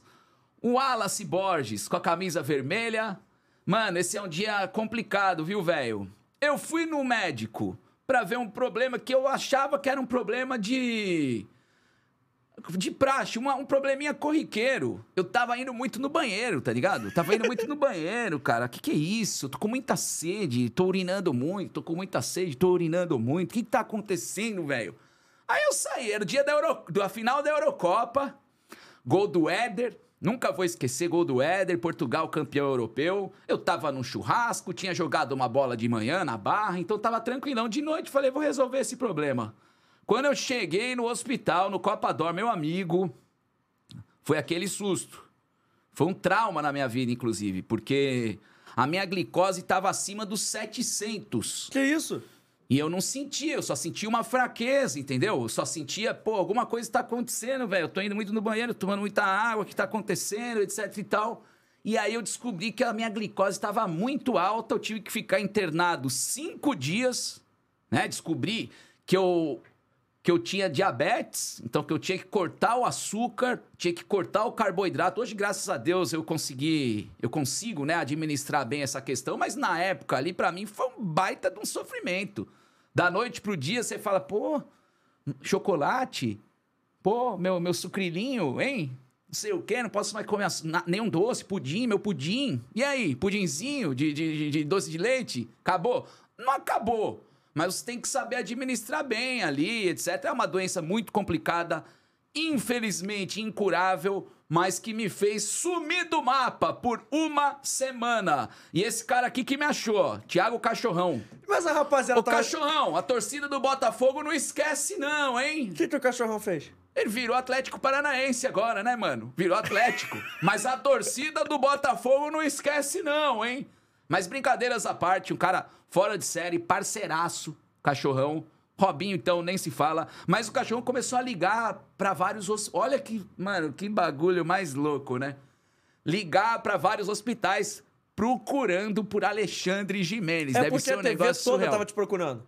Então, porque como eu falei, era um domingo à noite. Eu achei que eu ia, em 10 minutos eu ia voltar pra casa. Era só um sorinho, era eu só fui um sorinho. chinelo e bermuda, 10% de bateria no celular. Olha que bagulho louco, mano. E aí eu só saí na sexta-feira. Agora tem, um, tem uma questão. Vivendo, vivendo perigosamente. Mas tem uma também. questão que a gente sempre fala de destino, né? São ironias, caprichos do destino, né? Mano, eu avisei que eu não ia trabalhar. Só que eu avisei pro chefe que tinha sido demitido. Eu avisei, eu consegui pegar um celular, mesmo sem bateria, pá, eu consegui ligar. Eu falei com o antigo eh, chefe de. rep- eh, nem chefe de reportagem, ele era o gerente de casting, que era o Carlos Alberto, o Kaká. Eu falei, pô, Kaká. Tu avisou. Pô, não vou poder, pô, tô internado aqui, deu um problema e, pô, já acho, acho um substituto, Giovanni. Didio, esse me substituiu com, com, muita, com muito brilho. Didio, o pequeno gigante, Giovanni Martinelli. Só que assim, eu não sabia, ninguém sabia que ele tinha sido demitido. Talvez ele ia ser demitido ali dois minutos depois. Talvez ele estava sendo demitido no momento da ligação e ele não prestou atenção em nada do que eu falei. Mas a verdade é, a pessoa que eu avisei não repassou o recado. Então é, ficou como se eu tivesse desaparecido, né? O Alexandre Jimenez está desaparecido, mas não tô. O Gima tá aí, deu a volta por cima e nós estamos firme e forte no pagode. Mas é uma foto bem simbólica, hein, velho? Uma foto bem simbólica, o dia em que Alexandre Jimenez desapareceu do mapa. Depois eu ressurgi. Eu estou aqui rindo porque eu jogo videogame eventualmente com o Wallace Borges. Ah, é? É, o Wallace. Eventualmente. Joga... Eventualmente. Eu tô, eu tô em dívida com a galera do Pro Clubes. A gente joga FIFA eventualmente. Ah, da hora, da hora. É o Wallace, é Vitor, Vini Bernardo também trabalhou no esporte interativo. Pô, Vini parce... é só os vascaínos, né? Não, Vini, pô. Vini vascaíno Vini é demais. Vascão. Não, e assim, essa é a turma do Jogando em Casa. Do auge do Jogando em Casa, essa era a turma, o Cachorrão e o Wallace, produtores, e o Robinho fazendo a coordenação, e eu, e eu apresentando, O né? apelido Bons Cachorrão é tempos. bom, hein? Cachorrão é bom demais, velho. Por que será, né? Mas agora é Furacão, Thiago Furacão, hein? Ele vai me matar porque eu falei isso aqui no ar, mas... Com certeza vai. É a verdade no encrua, papai. Mas é isso, pô. Então você conhece, você conhece o Wallace também, conhece o Robinho, só o Thiago Cachorrão que não, né, Jota? É. O que, que foi? Eu tô mandando mensagem pro pessoal mandando áudio. Fala assim, manda áudio contando, pedindo histórias, que eu Boa, vou botar boa, tudo boa. lá. Tô pedindo aqui ao vivo. Ah, história é o que não falta. Sabe Você que a vê que produ- a gente tem história pra contar, pai. Sabe que a produção trabalhando ao vivo sou eu nesse momento? E olha, a produção quem faz desse programa é a galera do chat. Que o Leonardo Rodrigues já sabe o seguinte: pergunta do amigo Chico Lanches. Quem é Chico Lanches? Léo Rodrigues, Chico Lanche, Big Nine, parceiro. as- Assim, agora eu tô na Central do Timão, né? Galera que não Isso. conhece, todo mundo seguindo as plataformas ali, arroba Central do Timão no Instagram, no YouTube, no Twitter, Já etc já tal. falaremos mais sobre. Sim, Leozito, meu parceiro, Chico Lanche. Porque lá em São Paulo a gente tem o Chico Lang, né? Que é um corintiano caricato, né? Da, da TV Gazeta aí, sei lá quantos anos já de TV Gazeta. E nós temos o Chico Lanche, né? Adoro um lanche, né? Esse gosta do lanchinho. É o rei do Big Mac. Não, não é Big Nine, é Big Mac, tá? É Big Mac. Mas gente boa. Essa molecada nova que tá chegando agora, a gente sempre faz questão, tanto o Léo quanto o Matheus e toda a turma ali da, da- dessa nova geração aí da, da Central do Timão, a gente tenta passar esses valores das antigas também, tá ligado? Porque é importante, é uma renovação. Hoje o futebol é tratado de uma maneira diferente, que nem a gente falou aqui do, do, do Minuto Larissa Riquelme, que hoje em dia é meio que impensável, etc e tal, mas tem como você levar o futebol de uma maneira à moda antiga, na minha opinião. E é isso que eu gosto de valorizar. Eu ia perguntar isso. Você acha que hoje tá chato? Vou perguntar curto e assim, tá, Ah, tá cara, mala hoje? É difícil falar que tá chato. Tá mudado, né? Tá mudado. Eu, pro meu gosto, tá mudado pra pior. Pro meu gosto, eu frequento arquibancada, JP, desde 1988, que o meu pai me levou no... Japonês. Pegou pesado, hein? Meu pai é japa. Alô, Betão. Meu pai me levou no Corinthians e Palmeiras, mano, com 4 anos de idade, no Morumbi. Moralizador. Moralizador, tendo que pular muro, tá ligado? Tendo que pular muro, que a gente Um errou o setor um ali. passeio tranquilo uma passeio criança de tranquilo, quatro quatro anos. anos. Corinthians perdeu, tomou gol do Neto, que depois veio a se consagrar no Corinthians. Olha a- aquelas ironias que a gente fala, né? O Corinthians perdeu do Palmeiras e o gol do Palmeiras foi marcado pelo Neto. Agora, eu cresci na arquibancada. Hoje, São Paulo, principalmente, Jota, é, os paulistas de arquibancada hoje têm uma inveja danada do Rio de Janeiro. E eu vou te explicar por quê. Causa para a torcida única? Também a parada de, pô, ver um Flamengo e Vasco no Maraca meio a meio, isso é, velho, é maravilhoso, mano. Isso é sensacional, tá ligado? São Paulo não tem isso mais. E eu, meu, minha primeira experiência no estádio foi um Corinthians e Palmeiras meio a meio. 30 mil corintianos, 30 mil palmeirenses e por aí vai. Nada se compara a um clássico meio a meio. Nada se compara. É outro clima, é outra atmosfera, é outra. É outro tudo. E tem a questão também de tomar uma, velho. Só em São Paulo que você entra no. Você pode beber encharcar lá fora. Mas você entra, você tem que tomar uma cerveja zero. Você confia em alguém que bebe cerveja zero? Não, brincadeira. Mas assim. Doído, mano, hein? Doído, não, é hein? doído demais, velho. Porque quando tem caravana aqui pro Maraca, aliás, eu tô louco pra, pra, pra ter logo Corinthians e Vasco em São Januário, que não teve ainda, né? Acho que é só no, no, no fim do segundo turno, se não me engano. Mas quando tem caravana pro Maraca ou pro Newton Santos, né, o Engenhão, a galera vê a Maradona. Por quê? Porque pode chegar, pode tomar uma dentro do estádio, entendeu? Sem nenhum tipo de problema, sem cerimônia. E é um passo muito grande ainda pro futebol paulista. Eu acho que liberação da cerveja, isso vai acontecer mais dia menos dia, certo? Até porque todos os eventos em São Paulo comercializam cerveja, eventos públicos, shows, Fórmula 1, só no futebol que não pode vender cerveja em São Paulo. Só o paulista é que não tem um comportamento é, civilizado. É uma, é uma papagaiada, né? Mas torcida, duas torcidas no estádio, isso acho que quem viu, viu. Que isso? Quem viu, viu. Primeiro que assim, nas novas arenas, você não consegue fazer em Itaquera meio a meio, na Neoquímica Arena. No Allianz Parque, não dá pra fazer meio a meio. Talvez só dê pra fazer no Morumbi que é do São Paulo. Então, o Corinthians e São Paulo, Corinthians e Palmeiras, por exemplo, será que vai ter que ser no Morumbi? Vai ter que pagar um aluguel do, pro São Paulo para poder fazer o meio a meio? Por isso que eu acho mais distante. Por isso que eu acho algo mais, mais complicado de, de se realizar. Mas ainda que não seja meio a meio, sei lá, libera a arquibancada total atrás do gol. Pô, Tele- o que o Corinthians 10%, tratou hein? bem a torcida do Flamengo ano passado não tá escrito no gibi, né? Pô, o Corinthians deu prática no, no jogo lá da Libertadores, principalmente, quartas de final.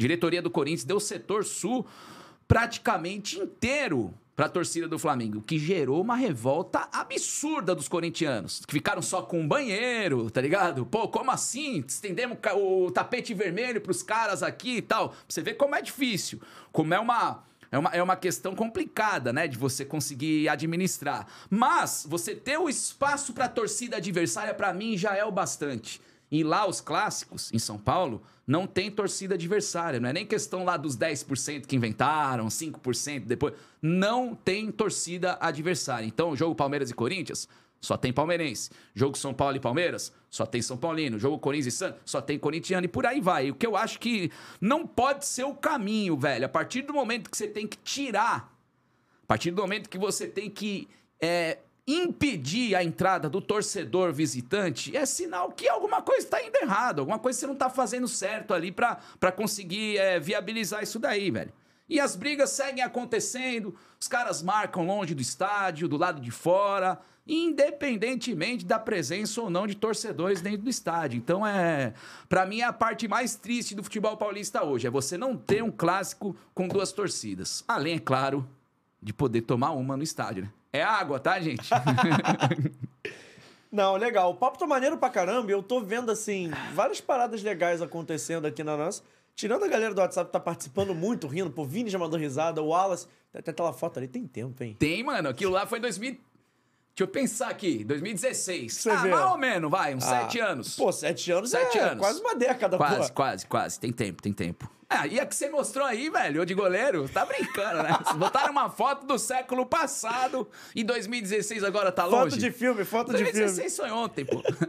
Mas, ô Gima, conta pra gente, até porque é uma curiosidade minha, tá? Porque você. É, não sei se a gente podia falar sobre isso, mas eu vou perguntar. Por que, que você saiu do esporte interativo? Que você era tão identificado com o projeto, a galera gostava assim, o público gostava tanto de você, você era uma das caras do canal aí, né, Você apresentava vários programas, era um cara que fazia, abria jornada. Então, por que, que acarretou a sua saída? Foi uma Ah, vontade cara. sua?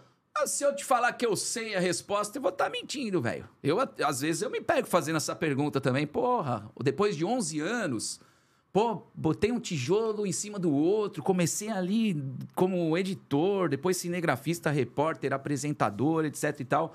Eu não tenho essa resposta na ponta da língua, mas eu entendo que seja algo natural, do- de uma empresa, de um ambiente corporativo, né? A partir do momento que você decide fazer mudanças, reformulações, alguém vai ficar e alguém vai sair. Fico triste até pelos escolhidos para sair, né? Porque muita gente boa saiu, né? Eu citei aqui o Baran, beleza pura. Mas pô, Fernando Campos, Donan, Felipe Rolim, pô, tanta gente boa que acabou saindo aí nesse nesse bonde.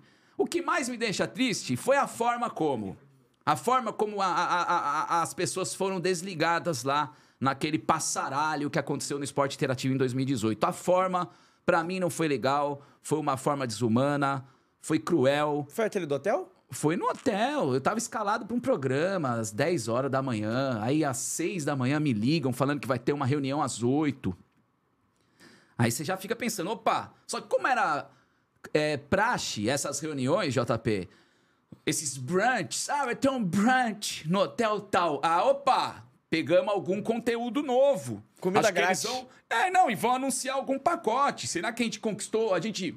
Lá a gente sempre teve essa tara pelo cáutio. Pô, agora vai, agora a gente volta a contratar os direitos do campeonato italiano. Será que é isso? É o italianão? É a Premier League? É o inglesão? Não sei. Porque de uns tempos pra cá, o esporte interativo focou mais na, na Champions League mesmo, né? Foi perdendo alguns campeonatos europeus com o sonho de, de reconquistar. Então, isso me pegou, tá ligado? É, pô, eu tava marcado, eu tava com a escala, eu tava. Eu, eu tinha a minha agenda já do dia e de repente você ser surpreendido com uma reunião do nada, do, do mais absoluto nada. E nessa reunião serem, foram passadas informações é, descoladas da realidade. A forma como apresentaram a demissão lá era o seguinte: tá todo mundo fora, o canal vai ficar mais um dia no ar, em looping, mais uma semana, sei lá o que, só reprisando. Ali reprisou várias vezes os programas, lá Jogando em Casa, o programa do Zico, etc e tal. E acabou. A ideia que passaram ali naquela reunião, JP, foi essa. Por isso, o, o desgosto, entendeu? É isso que gera meio que uma. Pô, fica sem entender. é, é, gera uma palavra bonita, tá? Incredulidade. Você fica incrédulo, porque, cara, você não quer acreditar naquilo, né? Como assim? Acabou? Pô, que, onde a gente fe- que, que a gente fez de errado? Até ontem, pô, a gente tava fazendo cobertura em loco da Champions League. Pô, até ontem fiz um gol lá no, no Barcelona, etc e tal. E o que pegou foi. Uma parte seguiu, entendeu? O projeto continuou. Em- em outras. Em outros parâmetros, em outro lugar. Aí criaram um outro canal, etc e tal, a TNT Sports e tal. Mas tudo foi conduzido de uma maneira obscura e é isso que gera um pouco aí de, de, de- de indignação da nossa parte. Mas não adianta chorar pelo leite derramado. Eu vejo com carinho esses 11 anos que eu fiquei no esporte interativo, apesar da forma com que o relacionamento foi, foi rompido, né? É que nem um, um casamento, né, velho? Vamos guardar os bons momentos, a lua de mel, etc e tal. Desses 11 anos, desses momentos bons, assim, quem você leva mais no peito, assim, de amigo mesmo? Aquele cara que você fala assim, pô, esse daqui virou meu parça, meu amigo. Pô, assim, na época ali, a gente se sentia numa família, né? Então Aham. tinha- era mu tinham, é, muitas pessoas eram próximas ali na época, ali pra você considerar, pô, esse cara é meu irmão, esse cara é meu braço.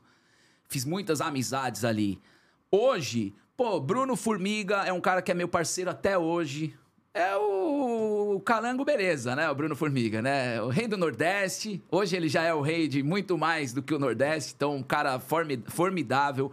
Uma família fantástica, né? Dois filhos, uma mulher. É, muita gente boa, Renata também. Tô conheço toda a família. Luiz Felipe Freitas é um cara que eu guardo com carinho também, meu amigão ali na época de esporte interativo, assim, de casting, está falando, né? De, de É. pessoas que botam a cara.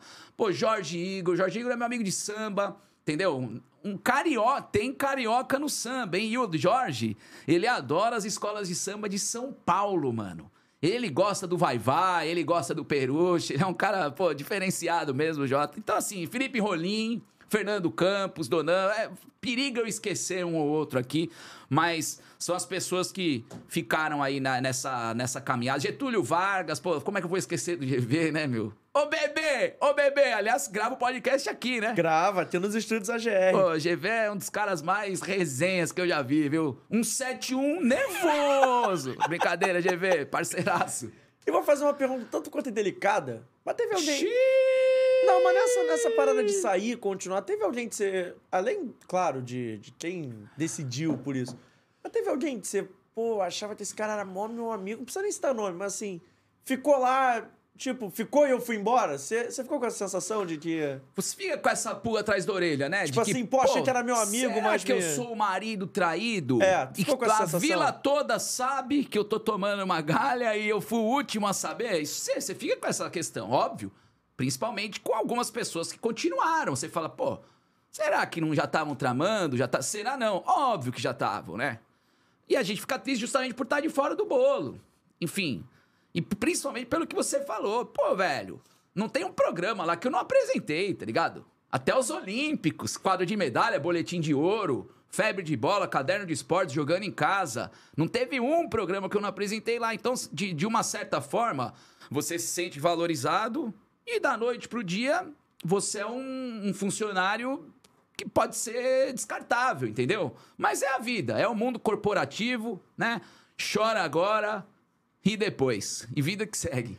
Ainda falando de esporte interativo, agora uma pergunta boa. Bora. Porque teve muita gente, eu já trouxe várias pessoas aqui, Lucas Pedrosa, o próprio Rafa, uma galera que veio aqui falou que o esporte interativo foi uma escola. Eles usaram essa Sem palavra, dúvida. o esporte interativo foi uma escola. E tem um cara que tá muito famoso, não só na internet, mas eu acho que ele já rompeu essas barreiras, que é o Casimiro. Casimiro, Pedro Certeza, o próprio Pedrosa.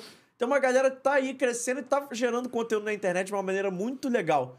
Mas quando você conheceu o Casé lá atrás, vou perguntar especificamente dele, que eu achei o grande expoente. Quando você conheceu o Casé lá atrás, você olhou e falou assim: pô, esse moleque tem uma coisa diferente aqui? Ele, ele tem alguma coisa? Ó, mano, é, obrigado pelo gancho que eu tinha esquecido do Casé. O Casimiro, ele. Ele merece muito esse sucesso que ele tá tendo agora. O Casimiro, apesar da gente não se falar há um tempo, agora ele tá na- por cima da carne seca, ele tá estouradaço. Então a gente não se fala há um tempinho, mas sempre fomos é, amigos, sempre a gente sempre se tratou muito bem. Na minha visão, o Casimiro, eu já via talento no Casimiro porque eu segui o Renate Roots, a conta que ele tinha no Twitter há uns 15 anos atrás. Aí eu falei, esse cara é mu- muito louco, hein, mano? Esse cara é engraçadíssimo, velho. E aí eu comecei a conhecer o Casimiro, né? Quem que é esse gordo, velho? Esse gordo é demais, ele é muito engraçado, mano. Ele tem, ele tem uma, sei lá, ele tem uma desenvoltura, ele, ele tem uma, uma parada dele ali, uma personalidade que ele é diferente. Não era valorizado na casa. Fala baixinho aqui, não era valorizado na casa. Hoje tá muito fácil valorizar o Casimiro. Muito fácil. Agora que ele já estourou, agora, ah, não, a gente cuida bem, o nosso produto não era valorizado na casa. Eu acho que ele já tinha que, que ter estourado há muito mais tempo. Tanto que demorou pra ele começar a apresentar um ou outro programa. Pô, em 2018, a gente tava fazendo react. Eu de um lado do sofá e o Casimiro do outro, perdendo da Bélgica ali, Brasil e Bélgica na Copa do Mundo e a gente fazendo react. Ou seja, é. Subvalorizado, né, JP? Na minha opinião. Ele já podia estar dando, alçando voos maiores e tudo mais. E eu vou te contar aqui. Eu chamar, logo que eu conheci o Casimiro, eu via como que ele era ali na, na, na, na comunicação, nas gravações e tal, nem que fossem gravações que não, não iam ao ar. Eu falava, tá aí o Faustão da nova geração. Juro por Deus. Qualquer dia eu acho que ele ainda vai assumir isso daí, né? Não sei lembrar. Mas eu falava, é o Faustão da nova geração. Esse cara tem carisma, esse cara tem personalidade, esse cara é engraçado. Não tem porquê esse cara não, não, não fazer sucesso, esse cara não estourar, né, velho? Mas eu lembro muito bem que eu chamava ele de o Faustão da nova geração. Você seguiu o Renato Roots, não? Claro. Baita conta, né? Porra. Mandava um trabalho.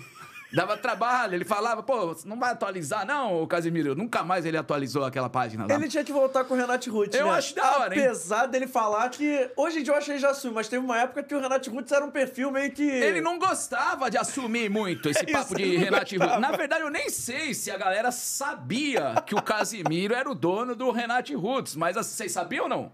Renato Roots? Não, né? Tu sabia? O Renato Ruth é uma coisa mais nichada Tu de Vasco, mas sabia, Tu claro que eu sabia. Pô, JP claro que eu sabia. é Vasco da Gama de corpo e alma Claro e que eu coração, sabia. né, meu amigo? Renato Ruth é absurdo. Maravilhoso, maravilhoso. Quem viu, viu. Quem viu, viu. Quem viu, viu. A história registra, ou melhor, a internet registra. E, cara, hoje que ele transmite Copa do Mundo, vai transmitir Copa do Mundo feminina.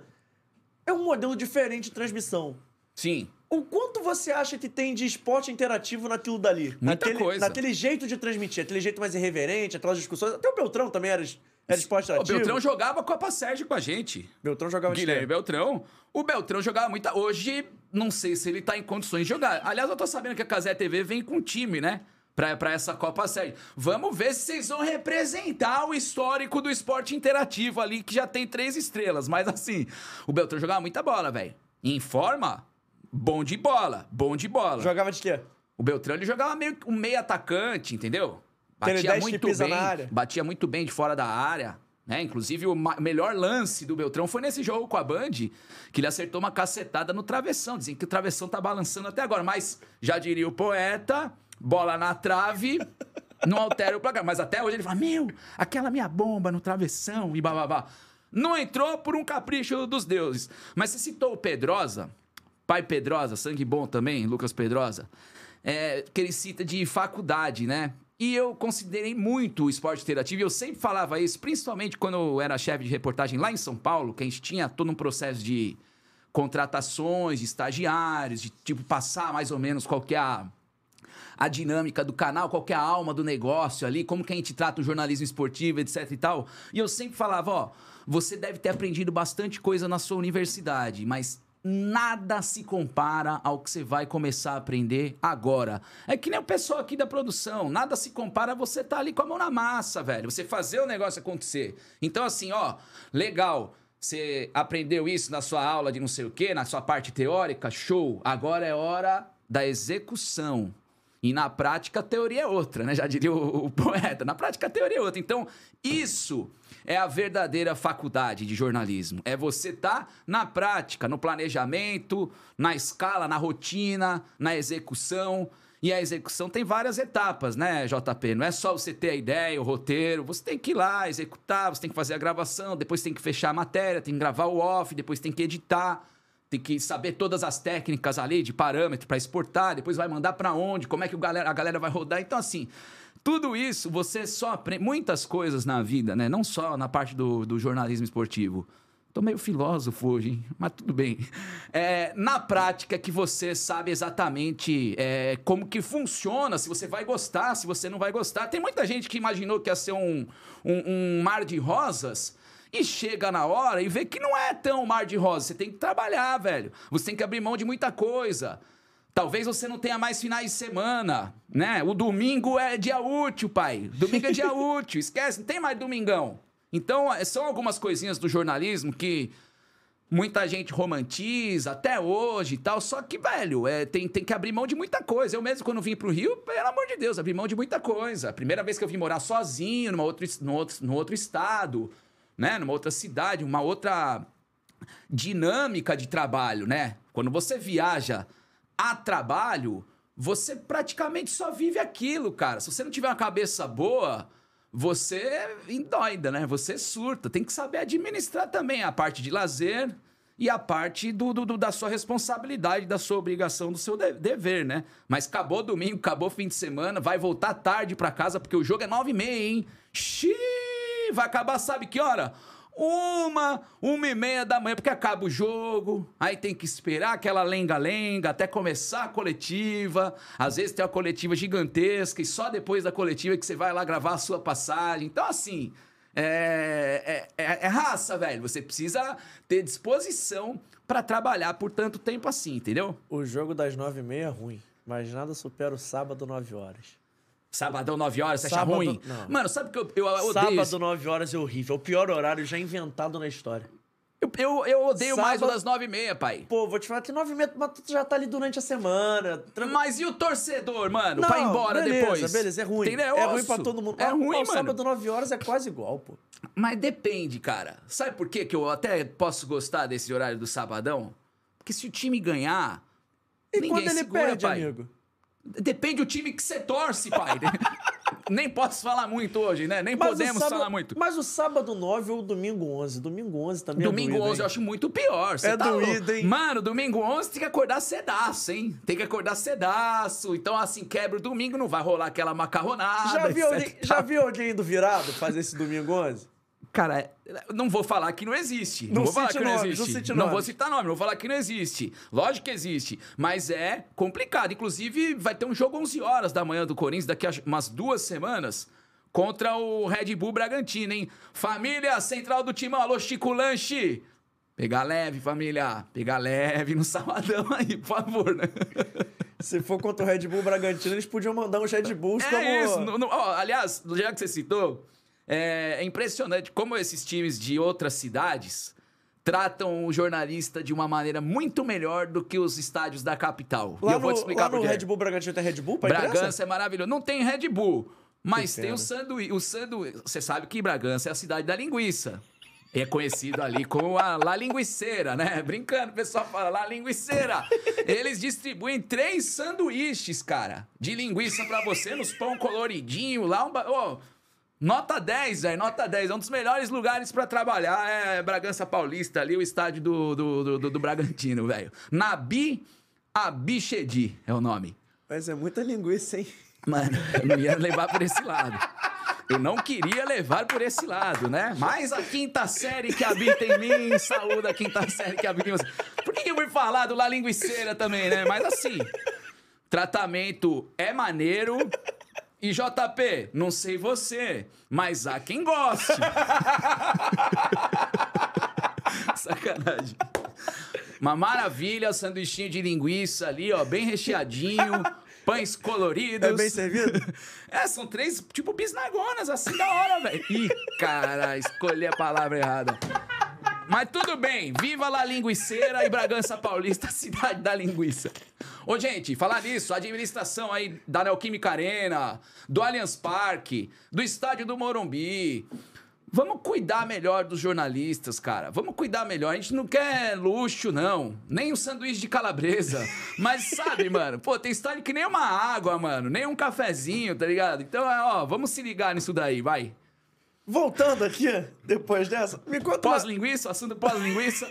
Vamos lá. Me conta uma parada, porque assim, durante a época do esporte interativo, eu não lembro de você ter falado que você era Corinthians. Eu acho que você não contava. Falava, falava. Falava? Eu não, não tinha Isso reparado. era um diferencial do esporte interativo, porque assim, Mas era uma parada suave. mas nunca recriminou ninguém. Sim. Tipo, o Baran falar que é vascaíno, tranquilo. O Vitor Sérgio, Flamengo, pega nada. Ou André Henning mesmo, que era corintiano e tal. Era uma liberdade que a, que a editoria do esporte interativo, ela sempre tratou de, de deixar a gente à vontade. Se quiser falar, fala. Se não quiser, não fala. A gente até tava conversando nos bastidores aqui, que sempre tem um risco de você assumir Sim. o seu time. Mas assim, não como hoje, né? É. Hoje. E, eu, e hoje, assim, eu tô numa, numa fase muito mais próxima ao meu time do coração. Porque no Rio de Janeiro, quando, quando eu vim pro Rio pra fazer os programas de estúdio, chega uma hora que você fica de saco cheio de ficar no ar-condicionado, velho. Porque o jornalismo acontece é na rua, pai. Entendeu? Esportivo ainda. Pô, você quer estar nos jogos. Você quer estar cobrindo treino. E hoje treino é raro você ter um treino aberto. Eu não sei como é que tá nos Dá times uma aqui do Rio. isso, né? Lá em São Paulo, por exemplo, a gente tem treino do Corinthians uma vez por mês aberto. E ó que o Luxemburgo falou que ia ser parceiro com a imprensa, ia deixar a imprensa Ele ainda poder não abriu, cobrir. não? Abriu, mas é uma por mês, ou uma a cada 20 dias. Pra você ter uma noção. Sabe quantas com o Vitor Pereira? Zero. Nenhuma. Nenhum treino aberto pra imprensa. Então, assim, a gente tá cada dia mais distante do, do, do, do- do dia a dia, da rotina do clube. Eu acho muito ruim isso, velho. Muito ruim. Até no Vasco o Luxo era uma gente boa. Ele abria mais os treinos? Todos. Então, mas aí que Sem tá. exceção, todo. Mas será que é o Lucha que apita? Semana Ou é cheia. a direção? Não sei se é o Lucha, se é a direção do clube que determina quando que vai abrir treino, quando que não vai. Semana cheia de cinco treinos, eram cinco treinos abertos. A única coisa que ele pedia é, ó, não filma a bola parada, a galera É isso, combinava. eu acho que é- esse é o caminho, cara. Esse é o caminho. O Lu- o Lucha tá super bem Até intencionado. começava, Ele tá começava super a bem vazar a intencionado. escalação. Ele, ó, vamos mostrar aqui como é que o time joga, não tem Mas problema. com baseado em treino, que treinador que revela também a escalação, ele, ó, vou dar o colete pra esse aqui, pra esse aqui, pra esse ali. Luxemburgo ainda, que é, pô, é malandro velho já, o cara já tá, pô, já tem tantos e tantos anos aí de, de futebol, talvez é, o Lucha seja super bem intencionado. A questão pode ser diretiva, Sim. de não abrir tanto treino. E quem fica mal, além da imprensa que não tem resíduo ali pra você trabalhar ao longo da semana, você não tem conteúdo, o torcedor também, ele vai se basear por quê? Pelo a fofoca, pela especulação, né? Pela a conjectura, ó, parece que vai ser esse time. Ou parece que aquele mano lá não foi treinar, etc e tal. Então, eu acho muito ruim porque quando eu entrei na imprensa, em meados de 2007, como eu falei, eu comecei a trabalhar no ano que o Corinthians foi, foi rebaixado, né? Era treino aberto todo santo dia. E todo santo dia com coletiva de imprensa. Entendeu? Isso que é o diferencial. Não é só você ir lá fazer umas imagens do bobinho, do chute a gol, etc e tal. É você ir lá, você saber que depois do treino vai ter alguém falando, não necessariamente o treinador, o treinador fala só véspera de jogo, né? Mas vai ter um jogador importante, um titular ali pra abordar o tema em questão. Todo dia tem notícia, velho. Todo dia tem notícia pra repercutir. Então, isso eu sinto muita falta de treino aberto pra você poder trazer informação, pra você po- poder trazer a notícia mais de perto e poder elaborar uma pauta melhor, tá ligado?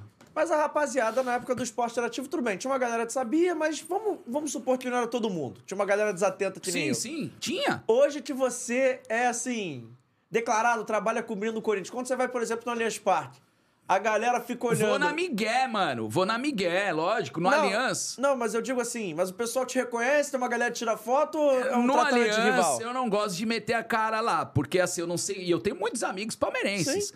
mas eu não sei como a galera pode reagir ali na hora. Pô, o corintiano, é, o corintiano. E o, o Allianz é complicado pelo seguinte: se você já foi no Allianz, a Turiaçu ali é a concentração de praticamente todas as torcidas organizadas dos caras. Entendeu? Então, Aham. pô, você, a- como imprensa, tem que passar ali no meio.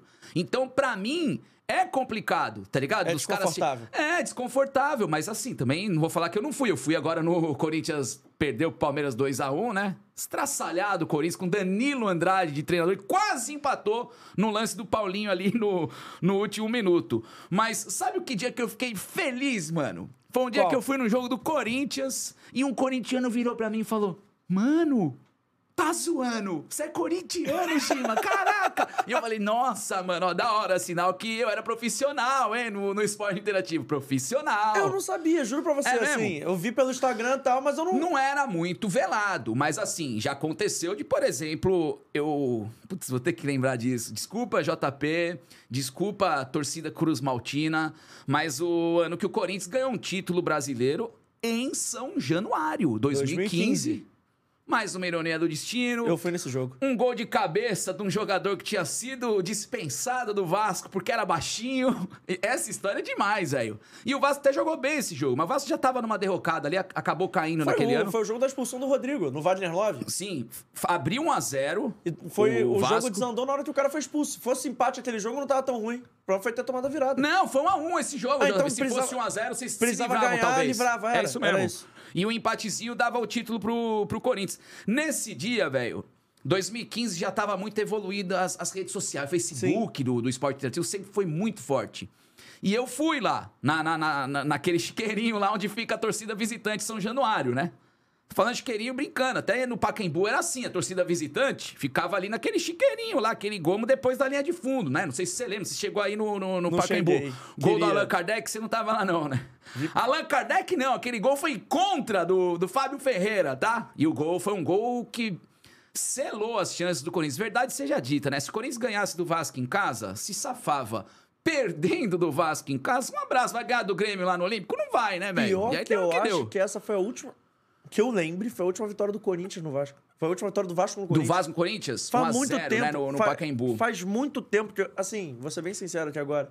Eu acho que eu nunca vi, de memória curta, recente, assim, o Vasco ganhar ou pontuar contra o Corinthians. A última vez pontuou Então, foi no jogo do rebaixamento de 2020. E, e virou, uma, virou uma rivalidade absurda. Eu lembro que em 2011, um 2 a 2 lá, gol do Danilo e do Alex. O Fagner jogava no Vasco, fez um golaço de cobertura pelo Vasco. Caldeirão fervendo ali, que eu senti um quê de Paquembu mesmo. No, no- porque eu acho parecido o São Januário com o antigo Paquembu, de acordo com a ferradura, né? A ferradura do São- de São Januário é muito parecida com a ferradura é, do, do, do Paquembu. Sim.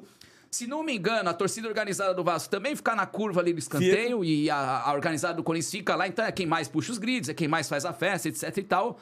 E eu lembro que em 2011, mal cheguei no estádio, tinha uns milhos de pipoca lá. Eu Falei, pelo amor de Deus, esses caras são forgados, hein, mano? Esses caras são. for- É assim, rivalidades à parte, né? Hoje em dia, é, nem sei se isso acontece mais. Faz tempo que eu não vou pra São Januário, que faz tempo que o Vasco não joga a Série A, né? Olha, Brincadeira, o sentimento não para, tô brincando.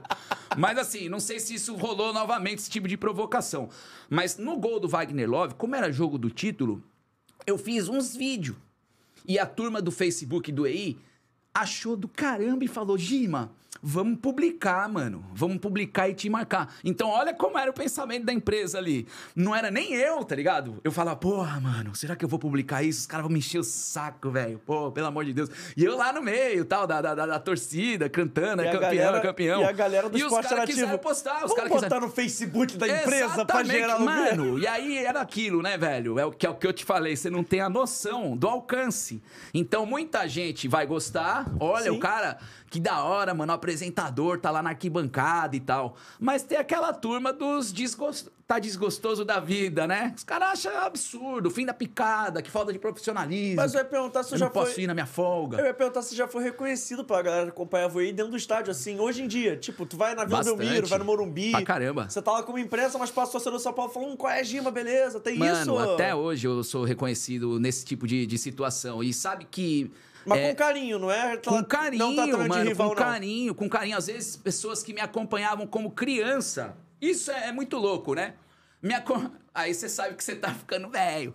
Mano, eu te acompanhava quando eu era criança e hoje eu tenho o sonho de ser jornalista esportivo. Pô, quero trabalhar com imprensa também, fazer o que vocês faziam, etc e tal. Isso é impagável, velho. Isso é muito legal. E óbvio, como eu te falei, é, o esporte interativo ele deixou uma imagem tão é, tão bacana no Nordeste que sempre que eu vou, volto pra Bahia, tipo, um ano novo na Bahia, que nem ano passado, sempre a- acha alguém que te conhece. É que você tá com o mesmo, assim, agora falando na moral, passaram esses anos, mas você tá com o mesmo rosto, pô.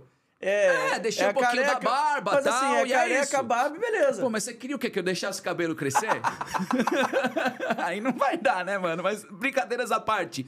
Os caras, eles lembram exatamente do que você faz. Mano, aquele programa do videogame lá, do Playstation, quantas vezes eu não liguei lá pra ganhar um Playstation e tal. Isso era demais, velho, era demais. Ficou, né? Fica a- a- uma imagem positiva mesmo do trabalho que a gente fez. Esporte Interativo escreveu uma história bem legal na, na, na, na- comunicação esportiva, né? Hoje seguiu com uma outra proposta, um outro nome. Igual aquilo, não tem mais. Pode esquecer, igual que foi feito no E mais I, não tem mais, não vai se repetir. E quem viu, viu. Tem vídeos muito legais na internet pra isso. No YouTube tem várias compilações, né? Os melhores momentos da Eu história vi, do esporte vi. Vale a pena conferir. Mas vocês pensam, talvez puxar uma galera da antiga, assim, uma galera que tá mais da empresa, e fazer, sei lá, um canal de internet, tipo um jogando em casa? Já Sim. teve uma conversa dessa? Já, já teve algumas conversas sobre isso. Pode adiantar alguma coisa? Não, assim, é Que eu sou um muito, mas muito curioso. na, casa, muito na casa da especulação mesmo. Porque programa bom a gente não poderia deixar morrer, né? Sim. E aquela resenha que eu mostrei aqui, até você botou a foto ali do pessoal, do cachorrão, do Wallace do, do Robinho, foi um momento áureo, um momento de ouro, né? Do esporte interativo, do jogando em casa, das nossas carreiras, porque foi um momento que tava tudo tão encaixadinho a resenha que a gente conseguiu conciliar é, grandes personalidades do futebol com a resenha. Com a resenha de tipo, pô, vai um, um influencer. A gente fez uma, uma, uma sequência de pagodeiros. E eu sou, pagode... sou pagodeiro, sou mestiço, sou brasileiro. A gente levou Sorriso Maroto, tive oportunidade lá de conhecer rapaziada fantástica. Dilcinho, Ferrugem, tricolor, um grande tricolor. Eu, eu até brinquei, estamos aqui com Jason, que é o nome do, do Ferrugem, né? ninguém conhece. Jason ninguém conhece.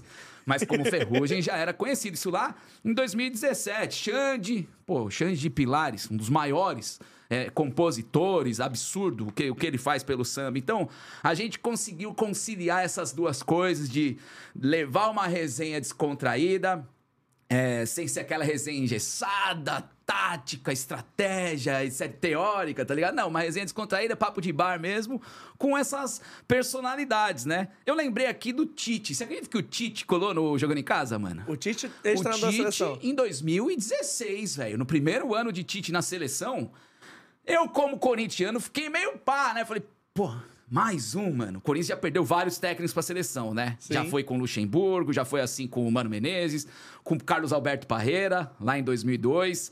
E, de, de repente, a gente perde mais um treinador pra seleção brasileira. Mas foi fantástico. Quando, a- quando eu vi... o- Mano, é fogo, né, cara? Quando você vê... Quando você para e olha, caraca, o Tite tá no sofazão vermelho ali do, do jogando em casa, velho. É, o bagulho é pesado, hein? É, Chegou, hein? Chegou, chegamos, né? Até a gente brincava lá com a equipe e tal. Então, foi um momento maravilhoso. Eu não sei se de repente a com a mesma proposta, porque o mundo vai evoluindo. Sim. né? A gente citou do Minuto Larissa Riquelme, não cabe mais. Será que aquela mesma resenha de jogando em casa antigamente, a gente consegue produzir agora, depois de cinco anos que acabou o programa? Eu acho que algumas coisas dá pra salvar. Por exemplo, para o ímpar, para o ímpar era demais. Vamos lá, Edmundo Romário? É bola ou Vasco? Olha lá, tá vendo? Já ficou no enrosco ali. E essa era a proposta do, do, do Paro Ímpar. Te deixar, mano, dividido, tá ligado? Quem que você prefere? Esse aqui ou é aquele? Não... Beleza, vai. Vasco. Vasco, Vasco e é Edmundo, né? Bola é Romário. É? Não que o Romário não seja ídolo do Vasco, Não sei, mas o cara. Edmundo é mais identificado.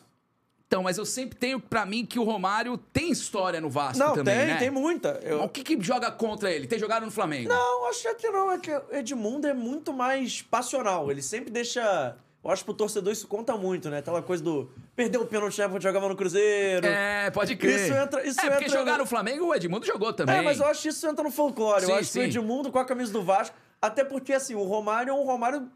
Qual é o time do Romário do Brasil? Talvez seja Não- o Vasco. não sei, cara. Mas, assim, É- o aí time tá. identificado com. O Romário é identificado pra caralho com a seleção brasileira. Sim.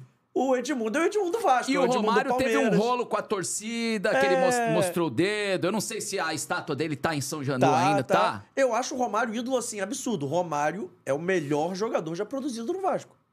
Mas o Edmundo, por... com a camisa do Vasco, acho que é mais imagem e semelhança. É, não, eu peguei aleatória, que eu Sim, lembrei sim. de Edmundo e Romário, Sim. mas, entendeu? É, um- é, É, tipo uma... eu te perguntar, Cássio ou Ronaldo? É isso, é uma pauta que causa é, discussão, é legal, cara. Você fica até meio, pô, será que eu caio pra cá? Será que eu caio pra lá? Isso rendia muito com a- na época de Cristiano Ronaldo e Messi. Nossa senhora, isso Fala a era- verdade, era uma vez a cada duas semanas pra dar uma agitada É, no... lógico, Tipo hoje, gente. data FIFA, não tem muita coisa, é o Cristiano Ronaldo ou Messi. Mano, ó, quem não tava em depressão ontem, é, não, não, não, corre sangue na veia, porque. Mas que coisa melancólica que é um domingão Puta sem brasileirão, velho. Depois que eu horrível. fiquei pensando, caramba, eu tô, eu tô me divertindo aqui com Croácia e Espanha, velho, que era a final lá da, da Liga das Nações e tal. Que não que sei quem isso? falou que o jogo de seleção é muito Pô, maneiro. como eu queria ver um Coritiba e Goiás agora, velho. Bem de... Um Cuiabá e América Mineiro, e é América bem-. Faz falta, né? Nessa hora que a gente Faz, faz falta. faz. Mas nesses momentos de marasmo, de falta de pauta, vamos ressuscitar algumas pautas importantes, Quem se deu melhor? O Cristiano Ronaldo indo pro Arábia ou o Messi pra MLS? Hoje já estão falando, o Messi já passou o Pelé? Calma, crianças, calma. Mas é uma pauta que certamente vão, vão, vão voltar Era uma cogitar, pauta jogando mano. em casa, era uma pauta... Bacana demais, né? Bacana demais. E ó, só pra não deixar passar, sempre fui Team Cristiano Ronaldo, sempre fui. Mas, depois do que aconteceu no Mundial do ano passado, Não dá, né? não tem como. Eu não tenho mais. Eu sempre tive argumentos pra respaldar o Cristiano. Pô, o cara jogou muito no Manchester, no Real Madrid, na seleção portuguesa, até que ele fez seus golzinhos na Juve. E o Messi é só Barcelona. Messi é só Barcelona. Esse era o argumento, né? Só. Pô, Só. deu no que deu, né? E o Messi jogando. Acho que o mais legal dessa discussão de- do Messi, agora consagrado mesmo, não tem mais discussão com o Cristiano Ronaldo, na minha opinião. E na, na da maioria também, né? Até, até quem é fã do Cristiano Ronaldo sabe do- disso que eu tô falando. Quem sempre quis ver o quê? Sangue na veia, né? A gente quer ver um Messi de personalidade. A gente Sim. não quer um jogador. A gente não quer ter um ídolo sem sal. Um ídolo de papel. É um ídolo insosso. E acho que o Messi nessa Copa ele mostrou personalidade, velho. Além de carregar a Argentina nas costas, ele comprou o barulho do time, mano. Né? Aquela, aquela cena lá. Ah, que miras, bobo? Que miras, que miras, bobo? Foi fantástico ali, desafiando o centroavante holandês, que é o triplo do tamanho do Messi, tá? Só pra deixar bem claro. Que miras, Mas é bobo, grosso, hein? Depois foi contratado pelo Manchester United lá, nossa senhora. Eu falo com propriedade porque eu vi essa camisa 9. Vocês viram o Bocão falando do meu futebol, né? Então, beleza. Cara, mas nessa Copa do Mundo que teve de jogador meia boca não tá escrito, né? Então, complicado. é Meu Deus do céu, E mesmo né? assim, nós não chega além das quartas de final, né? Mas é vou um te falar, caso sério. Mas essa Copa do Mundo que eu vi, de- que você vai assim, pô, vou ver o time da Inglaterra, vou ver no... Meu irmão... É porque assim, é... Eu vou ser muito tem muito jogador super, super valorizado, Pô, né, hoje JP? em dia, todo hoje em mundo dia é tem muita né? gente super valorizada no mundo da bola, né, mano? Por exemplo, o nosso 9, né? Vamos combinar? Pô, a bola pune. Isso é uma frase fantástica de um treinador que eu admiro muito, Muricy Ramalho, mesmo Sou sendo fã, técnico campeoníssimo aí no, no- no rival do meu time. Mas a, a bola pune e você não pode falar mais do que joga. O Richarlison, ele dá uma entrevista daquela. E eu não tenho nada contra o Richarlison. Antes da Copa, eu até achava ele bom atacante. O problema foi a Copa do Mundo. Fez um, não, e ele tinha motivo pra sair grandão, porque ele fez um puta golaço. Ele ganhou o prêmio Puskas lá, o gol de bicicleta, Porra, foi tá maravilhoso. Só que quando precisou, o Romário tava lá, né? Quando precisou, o Romário tava lá. Quando precisou, o Rivaldo, o Ronaldo estavam lá. Quando precisou, cadê você, Charlison? Então, o mínimo que se esperava dele, um pouquinho mais de humildade. Aí, na véspera desse jogo, esse jogo duríssimo, Brasil e Guiné, né? Esse grande, essa grande rivalidade do, do futebol mundial, o cara não pode falar o que ele falou na entrevista, que a 9 tem que ser dele e sem discussão. Enfim, em linhas gerais ele falou isso, né? Não, eu sou o dono da 9, não tem discussão, não tem outro pra jogar junto. com- Sou eu, a 9 é minha. E aí, corta pro gol que ele perdeu. Ridículo! Cara a cara com o goleiro lá, um lance que você fala, meu, você é nove mesmo, fera? Então não pode perder esse gol, né? E ele Gima Maravilha e faria? acabou. Gima 9 faria? Olha, com facilidade. não, não tô brincando. Ele deu uma arrancada ali, mas ele tá sozinho, cara a cara com o goleiro. O mínimo que ele tinha que fazer era tentar o arremate, velho. Era tentar o chute ali, é, rasteiro. Tipo, eu tô lembrando agora de uma cena. Diego Souza e Cássio. Cara a cara ali. Faltou. Eu, eu acho que o Diego. Ele fez tudo certo, velho. Ali, pra mim, é um milagre do Cássio. É uma façanha. É um jogador iluminado num lance crucial. Pra mim é isso aí. Porque você vai falar que o Diego. O que o Diego Souza tinha que fazer? Ter driblado o goleiro. Então, mas o Richarlison tentou driblar e perdeu. Mas o Diego Souza. Você não ia ficar puto se o Cássio tira a bola com o pé? Eu ia falar uma coisa aqui, mas eu ia ser muito impopular. Eu vou Fala. deixar aqui. Não, deixa Fala. Era mal do Cássio que você ia Não, falar? não, não, não. Eu ia falar mal Que do dedinho. Eu ia falar mal do Richardson. O quê? Eu ia falar que o Diego Souza no auge. Melhor que o Richarlison. Obrigado. Você Ah, falou eu- por mim. Obrigado. Cara, mas isso aí não. Desculpa. Obrigado. Vejam os números. O Richarlison. O Diego Souza, já no fim da carreira, e ele tá jogando ainda, né? Tá no Grêmio, até, até onde me consta. Agora, faz dois anos que o Grêmio perdeu uma final pro Sim. Palmeiras na, na, na- da Copa do Brasil. O Diego Souza fez quase 40 gols na temporada, jogando de centroavante no isso, Grêmio. isso se na época que ele te- tinha idade do Richardson era 10. Absurdo! Era 10. O Richarlison fez um gol na Premier League na temporada. Então, não é exagero isso que você tá Ó. falando. Entendeu? Então, assim, só, só pra fechar. Pega, pega o, lance- Diego Souza no auge. Nessa idade aí que o Eu Richardson prefiro tinha. o Diego, mano. Que ele jogava, ele jogava de 10. Prefiro muito o Diego. Aquele Eu 10 go- de arranque. Então, eu sempre quis ver o Diego no Corinthians. Na época que ele foi lá pro esporte, rolou um burburinho de que ele poderia vir jogar no Corinthians e tal. Nunca vi jogar. Tenho ele no pôster da Libertadores 2012, até porque ele foi crucial, foi importantíssimo ali naquela oportunidade. Mas o Richarlison quis driblar o goleiro agora no jogo contra a Guiné e perdeu. Eu acho que o Diego foi bem no arranque, conduziu a bola pertinho do pé, chegou em condições ali de virar o pé e chutar no canto. Ele escolheu errado o canto? Pode ser. Você acha que ele bateu fraco? Não sei. Mas ele fez o beabá, velho. Fez que manda o manual. Eu acho que ele fez o beabá. Ele correu, ele ajeitou o corpo, chutou no cantinho e mérito do goleiro e o resto é história. E esquece- se esquecem de um lance. Foi escanteio, não foi? A bola Cássio na trave que vem é, depois? mano. Porra. Do Newton. Base do Corinthians. E a Newton. última bola do jogo? Você Qual não- foi a última? Você não lembra da última bola do jogo? Tem uma falta no meio de campo, bate a falta, o Cássio sai todo troncho e só pro Rômulo ele cabeceia na rede pro lado de fora sem Nossa. goleiro. Não, eu falei, só falta o Corinthians tomar o gol do Newton Glicerina. Newton Glicerina, o prata da casa, mas que o melhor momento da carreira dele foi no Vasco e no Cruzeiro. Newton engano. Paulada. É, no Corinthians ele não foi muito bem, não, velho. Embora ele tenha feito um baita golaço do meio da rua num Corinthians e Santos. Mas Ó. quase que saiu um gol lei do ex ali naquele Ó. jogo, mano. Ó, o papo tá bom, mas vamos adoçar um pouquinho o nosso bate-papo. Tá chegando pra gente a Vitale Gelato, o melhor gelato italiano do Rio de Janeiro que Que você lindo. vai pedir na sua casa, tá? Que é o seguinte, eles entregam em quase todos os bairros do Rio de Janeiro capital e pra você pedir, é muito fácil, muito simples.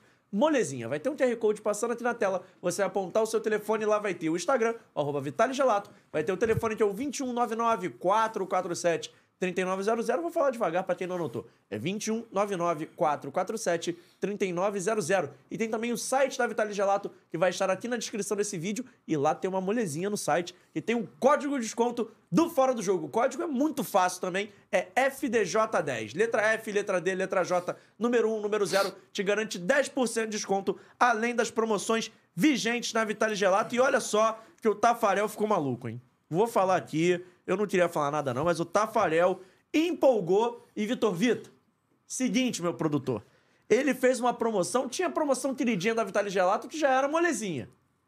Mas o Tafarel, Vitor, sabe o que ele fez agora? Ele fez a promoção quanto mais melhor. Então, olha só, vou te contar a promoção antes de contar até o que ele mandou pra gente. A promoção, fiquei emocionado. Ele mandou ontem pra mim no WhatsApp, eu não acreditei. Eu ainda perguntei, é sério, isso é meme? Porque na compra de dois potes 600ml, sabe quanto você paga? Quanto? R$ 89,90. Preço bom. Bom. Mas vou te deixar ainda melhor. Vou te deixar assim, na cara do gol, sem goleiro. Você ainda ganha um grátis. Com taxa de entrega. Uia. Ou seja, são três potes, você paga dois, leva mais um. Tudo isso por R$ 89,90. Vale a pena você ligar, vale a pena você ir no site, vale a pena você pedir. E olha só, esse sorvete sem gordura hidrogenada, sem conservantes, com ingredientes frescos e selecionados, hoje é de cut caramelo e tem também o de brigadeiro, que é um dos favoritos aqui do Fora do Jogo. Então olha só, vou repetir mais uma vez, quanto mais melhor na compra de dois potes de 600, esse pote você tá vendo aqui, ó. Você paga R$ 89,90 e ainda leva mais um pote conferindo lá a disponibilidade da Vitale Gelato dos sabores. Valeu? Tá combinado? Seguinte, olha o site, olha o telefone, olha o Instagram. Quando chegar, marca lá o arroba Vitale Gelato, marca o Fora do Jogo Cash e é isso. Aproveita que é por tempo limitado. Quanto mais melhor é a Vitale Gelato e vai ter sorvete de queijo. Vou querer o brigadeirão, né, pai? Ah, então eu vou ter o de caramelo, Daquela Vitor. equilibrada na glicose agora, hein? Sai, sai, sai que é sua, Tafarel. Sai que é sua. É, amigo, a gente tem aqui efeitos sonoros. O Michael Magalhães mandando assim, mas o mais legal do gol do Newton Glicerina é que o goleiro do Santos, na época, o Fábio Costa, pediu pra não formar barreira, desdenhou por mesmo. causa da distância. Olha que da hora, ó. É um, é um gol que eu lembrei aqui aleatório e já tem gente que, pô, já mentalizou, né, o gol. E foi um baita golaço mesmo. Foi no Corinthians 2, Santos 0 no Pacaembu. E acho que foi o gol mais bonito da carreira do Newton, mano. Que ele pega uma sapatada ali praticamente do meio da rua, chute seco. Sem barreira, como o nosso Maicão aí lembrou, né? E a bola entra na gaveta, foi um baita golaço. Ainda bem que essa entrou e a do, do, do escanteio lá em 2012 pegou no travessão e saiu, né? Olha só, a gente tá aqui de bate-papo e a gente fica um pouco alheio do que acontece no mundo, né? Mas notícia de O que última tá hora. acontecendo, mano? Todos os portais aí, todas as redes de televisão dão como certa a contratação de Carlo Ancelotti como novo treinador da seleção brasileira a partir de 2024 só. Aí E tem eu um vou te problema. perguntar, o que, que você acha? Gosta do nome? Você Primeiro, que... fecha em mim aqui, ó. Vocês vão ver muitas vezes essa cena aqui, ó.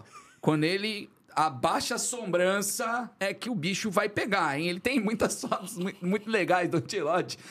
Quando ele tá nervoso, ele fica assim, ó. É um olhão assim e outro abaixinho. Mas vamos lá. É... Ótimo. Brasil tá contratando, de fato, um dos melhores treinadores do planeta hoje. Alguém tem alguma discussão sobre isso? Não. Talvez perca pro Guardiola ou empate com o Guardiola, não sei. Tem quem prefira o Guardiola, tem quem prefira o, o, o Ancelotti, etc e tal. Então, a gente com- combina aqui que o Brasil, de fato, traz um treinador enorme e à altura, compatível com o tamanho de uma seleção pentacampeã. Esse é o primeiro ponto. Segundo ponto, só em 2024. Isso pra mim é um problema. Ele vai cumprir todo o contrato com o Real e depois ele vem pra seleção brasileira. Então é mais um ano sem treinador. Então aí eu já vejo como um problemaço, porque beleza você contratar o melhor, mas só daqui a um ano e daqui pra lá e a preparação pra Copa será que não vai ser impactada? Embora nós fizemos dois ciclos com o Tite e não adiantou bolhufas. Tem quem acha que o Brasil jogou melhor na Copa de 18 do que na Copa de 22. Enfim, acho que mesmo nível, talvez, né? A gente perdeu pra duas seleções que em condições normais de temperatura e pressão, era dever do Brasil eliminar a Croácia e eliminar a Bélgica. Mas hoje o futebol não é assim. A camisa ela não joga sozinha, né? Então a, a gente tá numa freguesia absurda de times europeus. Né? França, Holanda.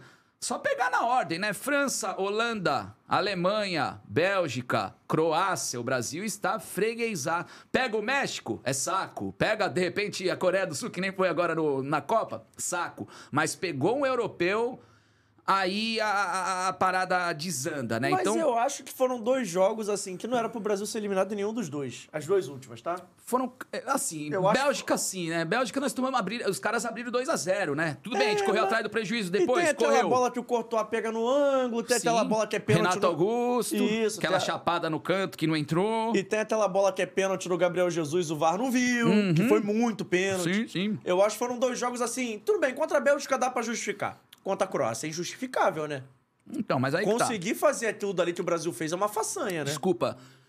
É muito juvenil tomar um gol na prorrogação, velho. Você conseguiu o melhor ali. O melhor não, você conseguiu o mais difícil, né? Quer fazer um gol. Segura, velho. Pô, pelo amor de Deus, usar inteligência emocional ali na hora. É inadmissível a gente ter tomado aquele gol no fim do jogo. Inadmissível. É coisa de totalmente falta de concentração, velho. Falta de casca. Falta de esperi. Falta de vergonha. Eu acho, mano. Eu acho. Você tomar um gol ali da forma como foi contra a Croácia, eu concordo com você. Se for pegar os detalhes mesmo, o Brasil. E ontem os caras perderam nos pênaltis. Como é o destino, né? Pô, acertaram todos os pênaltis contra o Brasil. O Alisson pegou algum? Não, né? Ontem os caras erraram dois. Então, pô, é, é, é, pênalti é fogo, né? Pênalti tem esse quesito do. Eu sempre acho que, óbvio, tem que ser. Ter a questão do preparo, da parte mental, da parte técnica. Mas tem que ter sorte também, velho. Tem que ter sorte, mano. Tem que ter sorte, mas tem que também colocar os melhores pra bater, né? O Neymar vai ser o quinto pênalti. Você tá ali na linha. Sim. Tá na linha. Pode azedar a parada. Tu vai, escolher, tu vai deixar o Neymar pra bater um pênalti, pode não acontecer. Ele tinha que ser. Mano, bonzão sorvete. Calma É aí, velho. Calma aí, calma aí. Eu tô mentalizando aqui. Eu, não- eu vou chegar no Neymar. Não, mas assim, pô. Hum. É o quarto pênalti ali, vida ou morte. Sem subir o cara. Hoje não manda mais a lista. Se Eu- fosse eu- uma coisa, tinha não, tá previamente decidido, não. Então, e aí, Pô. ó, é, é- é falta de sorte nossa. É. Que faltou personalidade pro Neymar ali. Ou sobrou personalidade, né? Porque ele quer bater o último.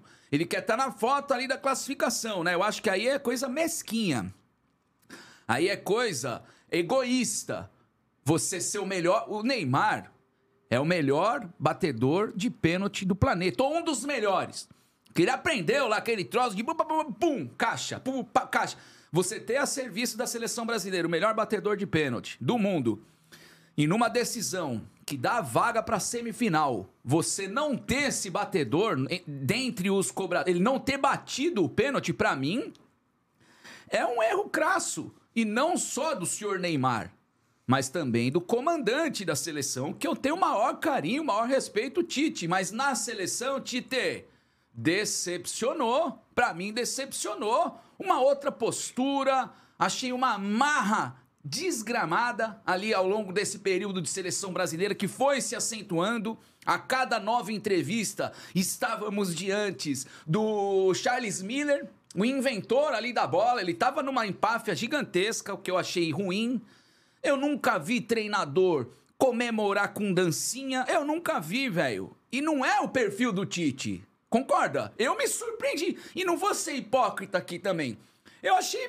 Porra, olha o Tite, mano. Caraca, metemos quatro na Coreia. Segura. O Hexa vem, o Hexa vem, o Hexa vem. Pô, cara.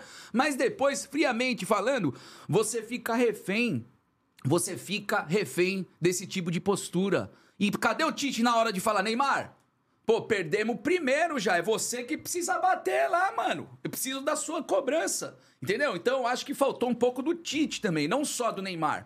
Faltou um pouco do Tite, porque o Neymar, a gente conhece, a gente sabe. E a gente já tinha essa informação de que ele gosta de ser o último batedor. Vê se o Messi for o último batedor.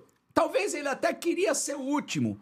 Mas como a Argentina contra a Holanda ali meio que entrou num enrosco, precisou do Messi, ele foi bater e fez e deu uma amenizada. Pra nós, quem que precisou bater ali na hora do vamos ver? Um zagueiro, Marquinhos, um moleque que tava na primeira Copa, que eu acho um baita jogador, o Rodrigo, que pode ser um dos principais aí nas próximas duas, três Copas do Mundo, mas que acaba se queimando, mano, né? Por causa de um pênalti perdido. Sendo que quem deveria ter batido e quem deveria ter é, carregado a responsabilidade de ser o principal batedor era o Neymar. E o Neymar não bateu. E quando eu falo sorte, é isso, mano. É você ter a sorte de, pô, o cara tá bem na hora ali, o cara tomar as decisões corretas, tá ligado? O GV sempre falava, fala, né? O GV tá vivão e vivendo.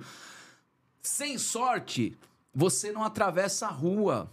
Entendeu? Então Sim. é isso. É óbvio que você precisa do, do- do- da parte técnica, da parte mental, da parte física. Mas, meu amiguinho, se não tiver sorte também, vai tudo por água abaixo.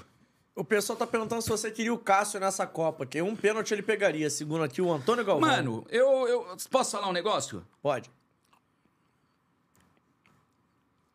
O Cássio não vive de 2012. Ele não vive. Ele teve altos e baixos, sim. Mas a temporada que ele fez de 2022, na minha opinião, era digna de uma convocação, sim. Porque, porra, o Corinthians. conseguiu uma temporada mágica dentro das condições do clube, entendeu? Não chegava numa quartas de final de Libertadores há sei lá quanto tempo. Só chegou porque o Cassião pegou pênalti lá na bomboneira, certo?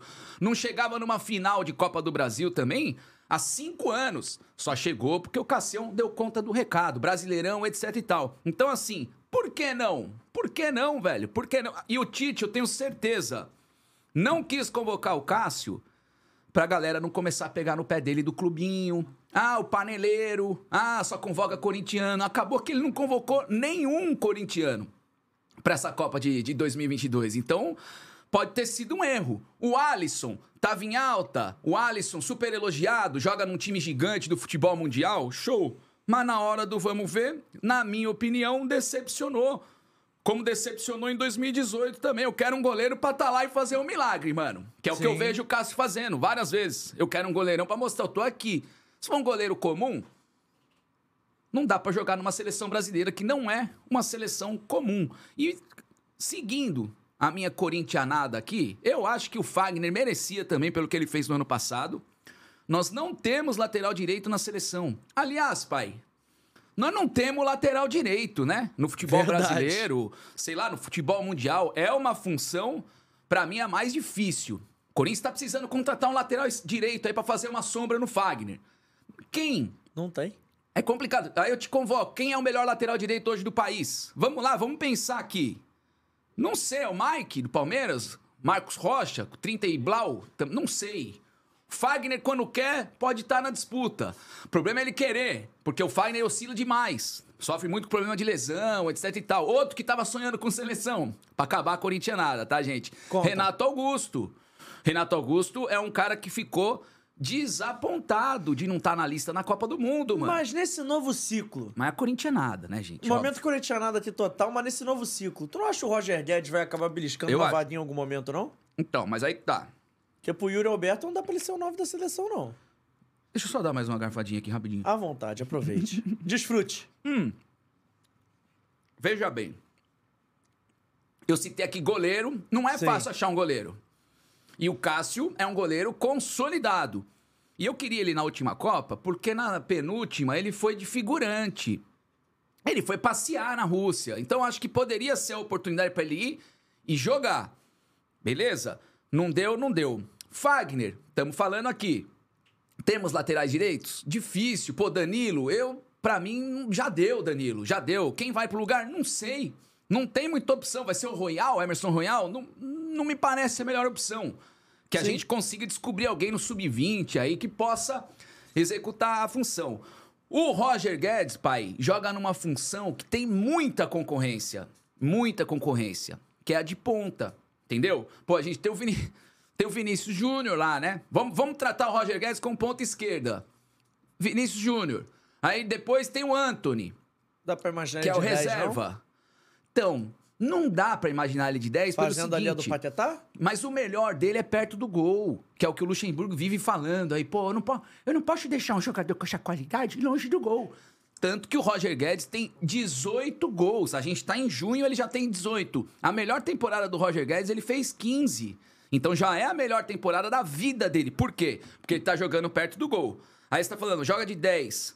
Ele jogou de 10 meio que quebrando galho na ausência do Renato Augusto que foi um momento horroroso do Corinthians na, na, na, temporada, né? Bastou o Renato Augusto sair que o Corinthians mergulhou numa crise profunda e nem conseguiu sair até hoje, para falar bem a verdade. Mas analisando o futebol do Roger, que é um jogador rápido, é um jogador liso, habilidoso, e que tem que jogar perto do gol porque ele define muito bem, velho. Então eu analiso o Roger Guedes como um ponta esquerda ou, sei lá, um invertido, ponta direita. A questão é que tem Rodrigo, tem Vinícius Júnior, tem Anthony, tem não sei quem. A torcida do Palmeiras até hoje chora a não convocação do Dudu. Nunca foi convocado, acho, Dudu. Mas eu penso que seja mais pela concorrência, velho. Eu acho que é mais porque tem tanta opção. E nessa queda de braço, JP, a grife pesa, mano. Você vai convocar o Anthony do, Manchester United ou o Roger Guedes, que joga no Corinthians, futebol brasileiro ou futebol europeu? Os caras sempre vão pender pro europeu. Ainda mais tendo um técnico europeu agora, né, mano? Essa é a maior preocupação da galera, eu acho. Será que o Ancelotti vai analisar com carinho futebol aqui interno? Será que ele vai dar oportunidade para os clubes brasileiros? Ou a seleção que já é super Europa vai ficar 100% europeia? Porque vira e mexe, quantos são do Brasil, velho? Dois, três, é o Pedro. Quem é vamos lá, sai a convocação, 23 nomes para a seleção brasileira. Quem vai ter no Brasil? É o Pedro, talvez o Everton, goleiro do Palmeiras. Quem mais me ajuda a lembrar aí? Não sei. Na última Nino, Copa tinha o na Everton u- Ribeiro. então, na última Copa, dois, três, é muito pouco, é uma fatia minúscula. E ó que o técnico era um brasileiro. Agora, com o técnico europeu, corremos sim o risco de só ter convocados do futebol europeu, né? Não que seja uma novidade, né? Porque isso vem acontecendo até com técnicos brasileiros, mas pode ficar acentuada com com Ancelotti, eu acho, Verdade. né? Gima, Bora. vamos caminhando aqui que agora acontecem as nossas perguntas gerais aqui no nosso podcast. Quero saber o estádio mais irado que você já trabalhou. Quem bateu bola eu não vou nem perguntar, né? Mano, ó. Vamos lá. Estádio mais irado que eu já trabalhei. Vou dar uma perna agora. Santiago Bernabéu. Acho um estádio absurdo. Absurdo, parece uma nave espacial e os caras estão modernizando ainda, né? Eu vi. Os caras estão modernizando uma coisa que já é super moderna, né? Que é um, um estádio gigantesco ali. Ele tem cinco, seis andares. Parece um prédio. Parece. Assim, não vou falar que é a bomboneira, porque a bomboneira é menor, né? Ela é menorzinha, mas ela é uma estrutura bem vertical, né? E a do Santiago Bernabéu também. Mas eu queria citar aqui um estádio que é pouco falado e que é um dos estádios mais bonitos que eu já trabalhei. Qual? Chama-se Arena das Dunas, em Natal. Né, eu fiz um jogo lá, América e ABC. Rivalidade monstra, né? Do mesmo jeito que é Flamengo e Vasco, do mesmo jeito que é Corinthians e Palmeiras, é a rivalidade lá, América e ABC.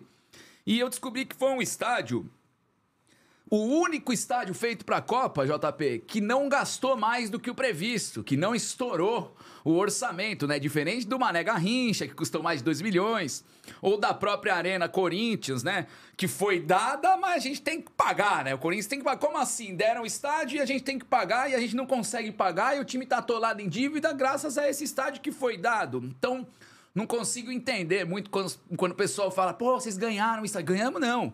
Pode ser, pode ser que ele tenha sido facilitada a, a construção, foi viabilizado. Mas essa conta é o que arrebenta o clube hoje. É o que arrebenta o Corinthians hoje, é ter que pagar esse estádio, né? Mas enfim. então esse é um ponto bem legal do, da Arena das Dunas, né? Estádio maravilhoso, arquibancada. Eu gosto de arquibancada perto do gramado. Newton Santos muito longe do gramado arquibancada. Morumbi muito longe do gramado para você acompanhar o jogo. Então, quanto mais próximo ali, melhor. Entendeu? Então, pô, esse, esse é um estádio que eu sinto com carinho. Pô, a Fonte Nova, a, a, a, a, a Fonte Nova depois da, da reforma, cara, ficou sensacional, mano. Ficou sensacional o estádio, mesmo não tendo nada atrás de um dos gols, né? Que nem em São Januário também, mas não sei se tem projeto para erguer uma arquibancada ali, etc e tal. Fica aquele vazado, mas da Fonte Nova é bem legal. Tem uma pá de estádio bonito aí, quem já frequentou. Cara, eu fui no estádio recentemente, JP, do Argentinos Júniors. É maneiro? Jogo horroroso, tá? Jogo horroroso. Foi 0 a 0 o jogo. Corinthians é, ainda tava vivo lá na Libertadores, etc e tal. Mas por que, que eu adorei esse estádio? Por quê? Ele é tipo um quadrado. Aham. Entendeu? Então a arquibancada já é quase que na linha lateral. Então é muito próximo do, do, do, do jogo, tá ligado? Pra você acompanhar de pertinho ali, estádio raiz. E sabe como eles chamam as outras torcidas? É o estádio. Diego Armando Maradona, né? O nome do estádio lá do, do Argentinos Júnior, primeiro clube do Maradona, né? O Maradonão. Não, os, os rivais é o Metegol. O que, que é Metegol? É o Pimbolim, é o Totó, porque é um quadrado, parece um caixote ali. Os caras vão que é o Pimbolim, é o Totó. Mas eu achei animal justamente pela estrutura da arquibancada ser muito próxima ali ao gramado. Foi bem legal, velho. Bem E a legal mesmo. melhor atmosfera dentro de um estádio que você já foi? Não só como torcedor, mas trabalhando, enfim. Não preciso nem falar que a Neoquímica Arena até hoje é um ponto pra lá de positivo na vida do Corinthians. O Corinthians, fora de casa, nos últimos dois, três anos, tem um desempenho pífio. Tem um desempenho medíocre. Medíocre. Isso desde a época do Silvinho, passando pelo Vitor Pereira, chegando agora é, no Luxemburgo. O desempenho do Corinthians fora de casa é ridículo. Eu acho que consegue se safar e ir além, por exemplo, na Copa do Brasil. Tomou um chocolate do Galo no Mineirão, mas passou. Porque segurou a bronca, segurou o BO jogando em Itaquera. Mas pode ser meio chovendo molhado que eu vou falar agora, mas eu tenho que falar, né? Eu nunca vi nada parecido com o que eu vi em La Bombonera. Nunca vi nada parecido, eu vou te explicar por quê. E eu fui um iluminado, que eu fui no dia do Romarinho, né? Olha o Romarinho, mano! Romarinho entrou pra história num jogo totalmente adverso, num ambiente absurdamente é, é, contra. E ele até hoje, dizem os jogadores, que até hoje ele não sabe o que ele fez ali naquele momento. Que ele achou que ele tava num treinamento ali no CT do, do Corinthians, lá no, no, no, Parque Ecológico, etc e tal. Mas por que, que eu achei o do Boca maneiríssimo? O que, que acontece em São Januário? Eu já te falei é ali na curva, ou nas duas curvas, que o Vasco tem várias, assim como o Corinthians, o Vasco também tem várias torcidas, tem a Rasta, tem a, a, a Força, enfim, tem a Guerreiros, não sei se existe ainda, etc e tal. O Corinthians, pô, tem Gaviões, tem Camisa 12, tem Fiel Macabra, tem Estopim da Fiel, tem Coringão Chopp, então... Fiel Macabra é um nome maneiro, Fiel Macabra, né? pô, uma das é, mais antigas, inclusive, né, Fiel Macabra. Mas assim, Cada uma quer cantar uma coisa. Parece Isso... um nome de atração de trem fantasma, de parque de diversão. da hora, parece, né? Da hora demais, né, mano? Porra. Mas assim, cada um quer cantar uma coisa. Então, atravessou. Não dá pra força cantar uma coisa e a, e a Guerreiros cantar outra, porque vai parecer torcidas adversárias. Na bomboneira, não é só atrás do gol, não é só na lateral, não é só no escanteio.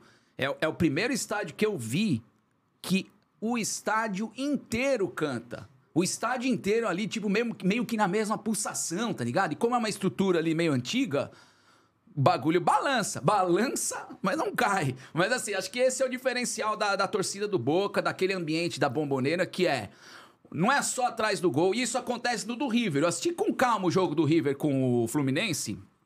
Porque tava lindo aquilo. 86 mil torcedores. Aí querem igualar a torcida do River com a do Boca. Não é. Em vários momentos eu vi atrás do gol o Bolinho lá paradão ali assistindo o jogo. Isso eu não vi na torcida do Boca. Não tem os caras lá, os telespectadores. Não. É o estádio inteiro cantando a mesma música. Então, por isso que La Bomboneira tem a mística, por isso que ela é a mais temida, por isso talvez ela seja uma das mais é, míticas do, do, do, do mundo da bola. E não é por acaso. Boa. Agora a gente vai sair um pouquinho do Gima e vamos conhecer um pouco mais Bora. do Alexandre, tá? Uhum. Eu quero saber comida favorita do Alexandre. Olha, cara, massa. Sou o rei do italiano, certo? Massinha, é lasanha, é canelone, é nhoque e principalmente um macarrão à bolonhesa. Inclusive eu achei na Argentina. Gente, viagem pra Argentina, tá? 10 reais o macarrão bolonhesa. Você já comeu por 10 reais? Nunca. Você já tomou. Opa! Já tomou um litrão de cerveja por 10 reais? Aqui no Rio, inclusive, o litrão Só deve estar tá de faculdade, hein, Vitor? E a Verdinha, hein? E a Ver... Não vou falar o nome, porque ela não me patrocina. Mas um litrão da Verdinha, 10 não, conto, não, mano. 10 não. conto? Aí não. Que isso? Rapaziada da Central do Timão foi ao delírio nessa empreitada. Corinthians não ganhou o jogo, mas nós vencemos fora de campo. alô, Ciro, alô, família Central, um abraço. Vou te falar que na nossa época de faculdade tinha um bar que a gente, a gente fez faculdade no centro, né? Então as coisas eram um pouco mais em conta. Uhum. Tinha um bar que a gente. Eu não sei o nome do bar até hoje mas foi carinhosamente apelidado pelos amigos como aquela cerveja que começa com B, que eu não vou falar o nome também, 10. Porque lá era 10, o litrão era 10. Então era o um nome, era o um nome. Então, e assim. É, o nome lógico... artístico do bar era esse. Mas é o momento também, porque o real lá, hoje tá valendo praticamente 100 pesos argentinos. Não sei se é, é por quanto tempo isso vai durar, né? Então, gente, corram então, aproveitem rápido. Ô, Gima, o que toca na tua playlist, cara? Cara, eu, eu, muita gente acha que eu sou um carioca que nasceu no lugar errado, porque eu sou fanático por samba enredo, sou fanático por carnaval, então eu já tô ansioso para começarem logo as eliminatórias do samba, né? Que ainda não começaram, deve começar lá para agosto, é, setembro. Então, samba enredo, corro quase todo dia ouvindo sambas enredo das antigas, especialmente os CDs dos anos 90, que são as melhores gravações. Gosto muito de ouvir Tem samba um enredo. bom da Unidos da Tijuca 98, acho que você vai gostar. Claro Pode que ouvir. eu lembro, claro que eu lembro. Vamos vibrar, meu povão, a rede vai balançar. Sou Vasco da Gama, meu bem, campeão de terra e mar. Uma injustiça do carnaval que rebaixou esse ano aí a Unidos da Tijuca. Uma baita injustiça porque o Qual desfile foi o, pa- qual era foi o pra samba primeiro. campeão de 98? Você não vai lembrar, mas esse Eu samba vou lembrar, eu vou lembra. lembrar que foi a Mangueira falando de Chico Buarque da Mangueira. Ô, ia, ia, vem pra avenida ver meu guri desfilar. Ô, ia, ia. Mas Foi só Mangueira, você- só você Mangueira que- e Beija-Flor, ainda dividiram o Só título você ali. que é nerd de, de samba vai lembrar. De Foi resto, injusto, foi injusto o que aconteceu resto- no Carnaval 98, mas eu ouço basicamente isso, tá, JP?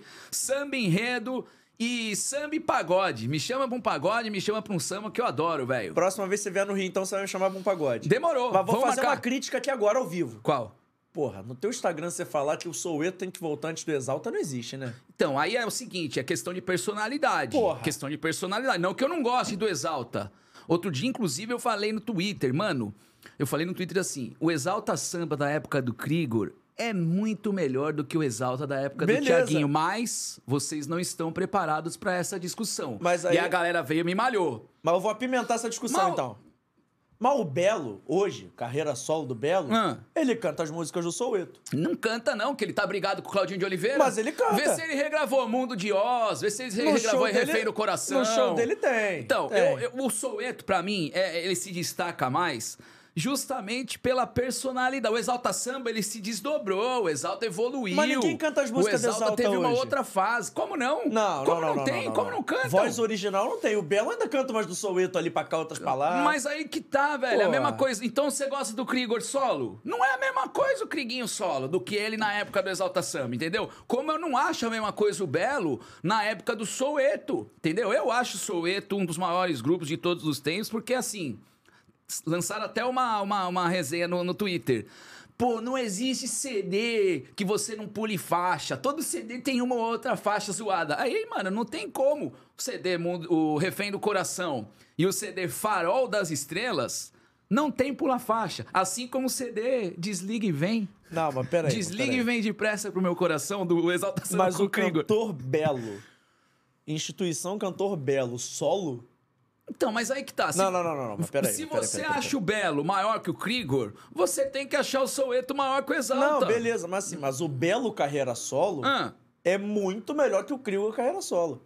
Sim, então você o Soueto... pe- mas, é- não, não, não. Imagina Não, não, ele bem. grupo, imagina ele Não, num não, grupo. mas aí que tá, mas Ué, aí você vai tirar o Belo da carreira solo dele, você não pode fazer isso. Mas do, jeito, do mesmo jeito você tá tirando o Krigor da mas carreira a ca- solo. Não, mas a carreira solo do Krieger não decolou igual a do Belo. É porque você não tá em São Paulo, no ABC Paulista, ali onde ele manda. O Krigor reina ali, tem uma agenda de shows, inclusive ali, certeira, sou ocupada fã- a agenda do Krigor. Sou fã do cantor Krieger, mas assim, a nível nacional, Mas, Jota, cantor Belo solo é uma Vo- instituição. Você acabou de referendar a minha escolha. O Se o Belo é sucessor- muito maior que o Krigor, lógico, é sinal de que o grupo do Belo também era muito melhor do que o gru- Cantor grupo Belo- do, do Krigor. Cantor Belo que é o sucessor do Roberto Carlos, deixa registrado.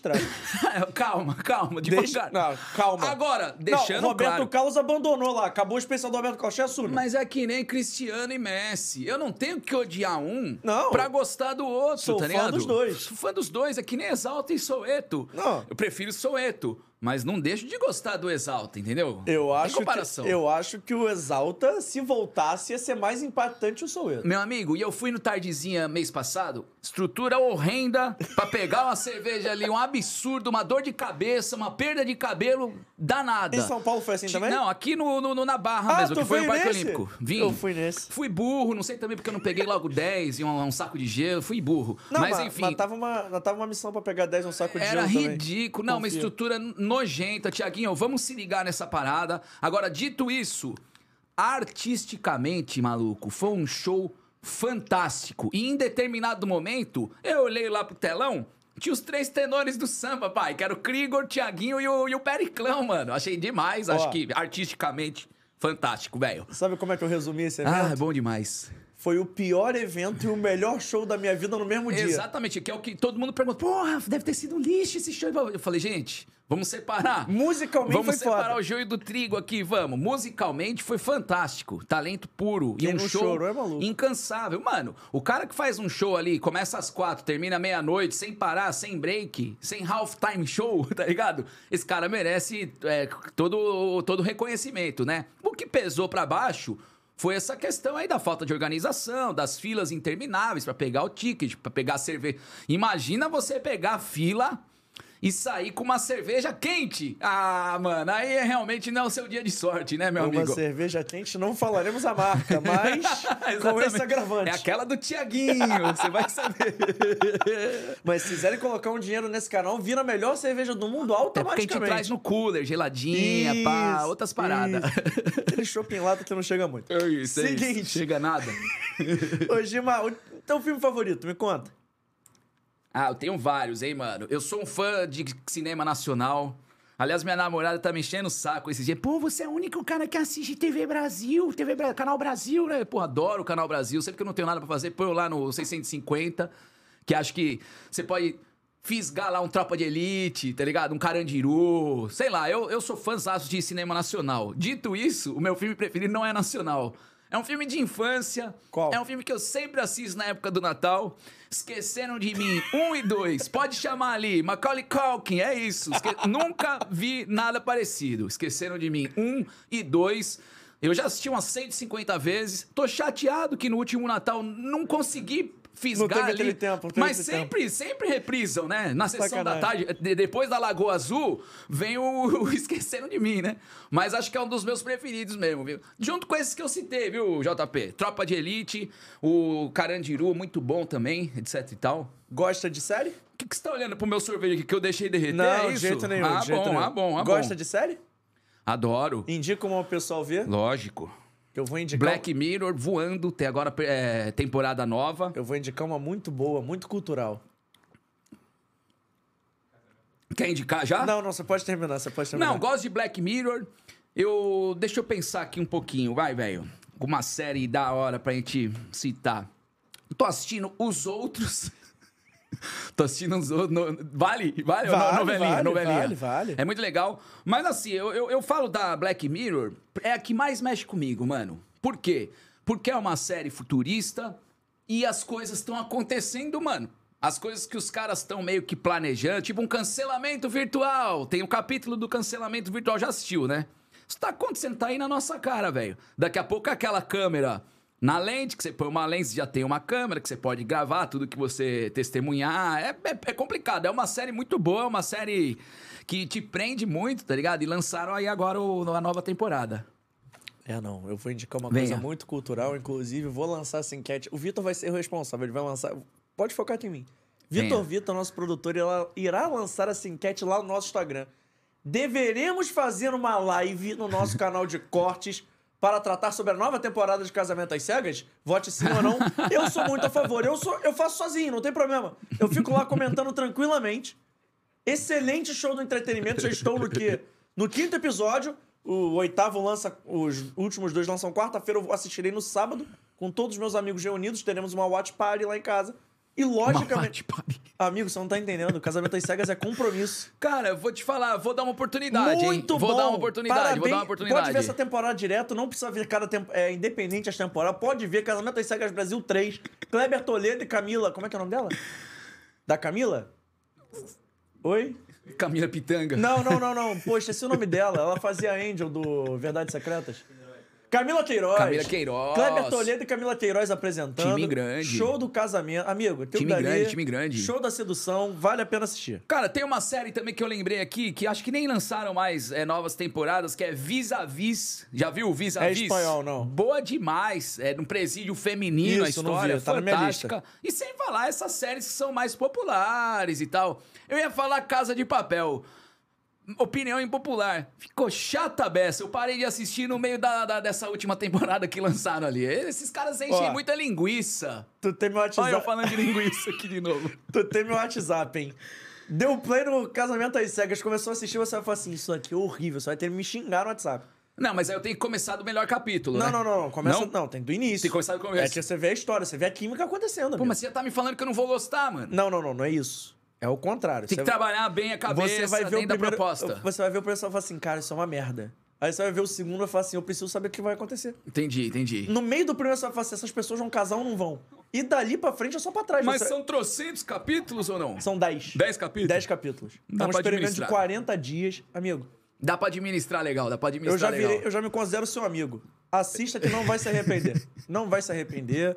Pode confiar na minha indicação. Quanto tempo cada capítulo? Dá uns 40 minutos. Bom, excelente. Pode ver, pode ver, Eu muito gosto bom. assim, velho. Eu gosto assim. Os capítulos de Black Mirror, mais de uma hora, eu não, tô conseguindo acompanhar É muito, curtinho, não. é. bobo, é nenhuma coisa com nada, vale a pena. Bora, bora, bora. E Da hora, da hora. O Guilherme Mendes, JP, fã do Valmir, aposto. Olha só, serei cancelado falar isso, mas o nosso Valmir tem seu carisma, tá? Valmir. Aquele que eu te contei que, que é um rapaz do Chaveco. Ah, num pode programa crer, de, pode crer. num Ele programa tá de demais, ele casamento. tá, ele tá, como é que eu posso dizer? Ele tá inebriado com esse... É, é Amigo, uma temporada, é o nova terceiro- temporada? O terceiro episódio é o show do Valmir. Ele tá eufórico, ele já chegou falando hoje Você desse... vai, ó, você vai fechar um compromisso comigo. Você vai assistir no terceiro episódio você vai falar assim: por que eu não vi isso antes? Demorou, demorou. Mas também, se eu não gostar, eu vou falar, Você hein? pode parar no terceiro. Pode, pode marcar no Twitter para as pessoas me xingarem, não tem problema. Mas o, o limite é isso, assistir pelo menos os três primeiros. Se no É terceiro isso, né? episódio você não chorar de rir, Entendi, não valeu entendi, entendi. Não valeu Demorou, demorou. Não vou valeu. assistir, não, vou assistir, vou assistir, vou assistir. Ô, Gima, além daquela camisa do Barça, guardou alguma outra?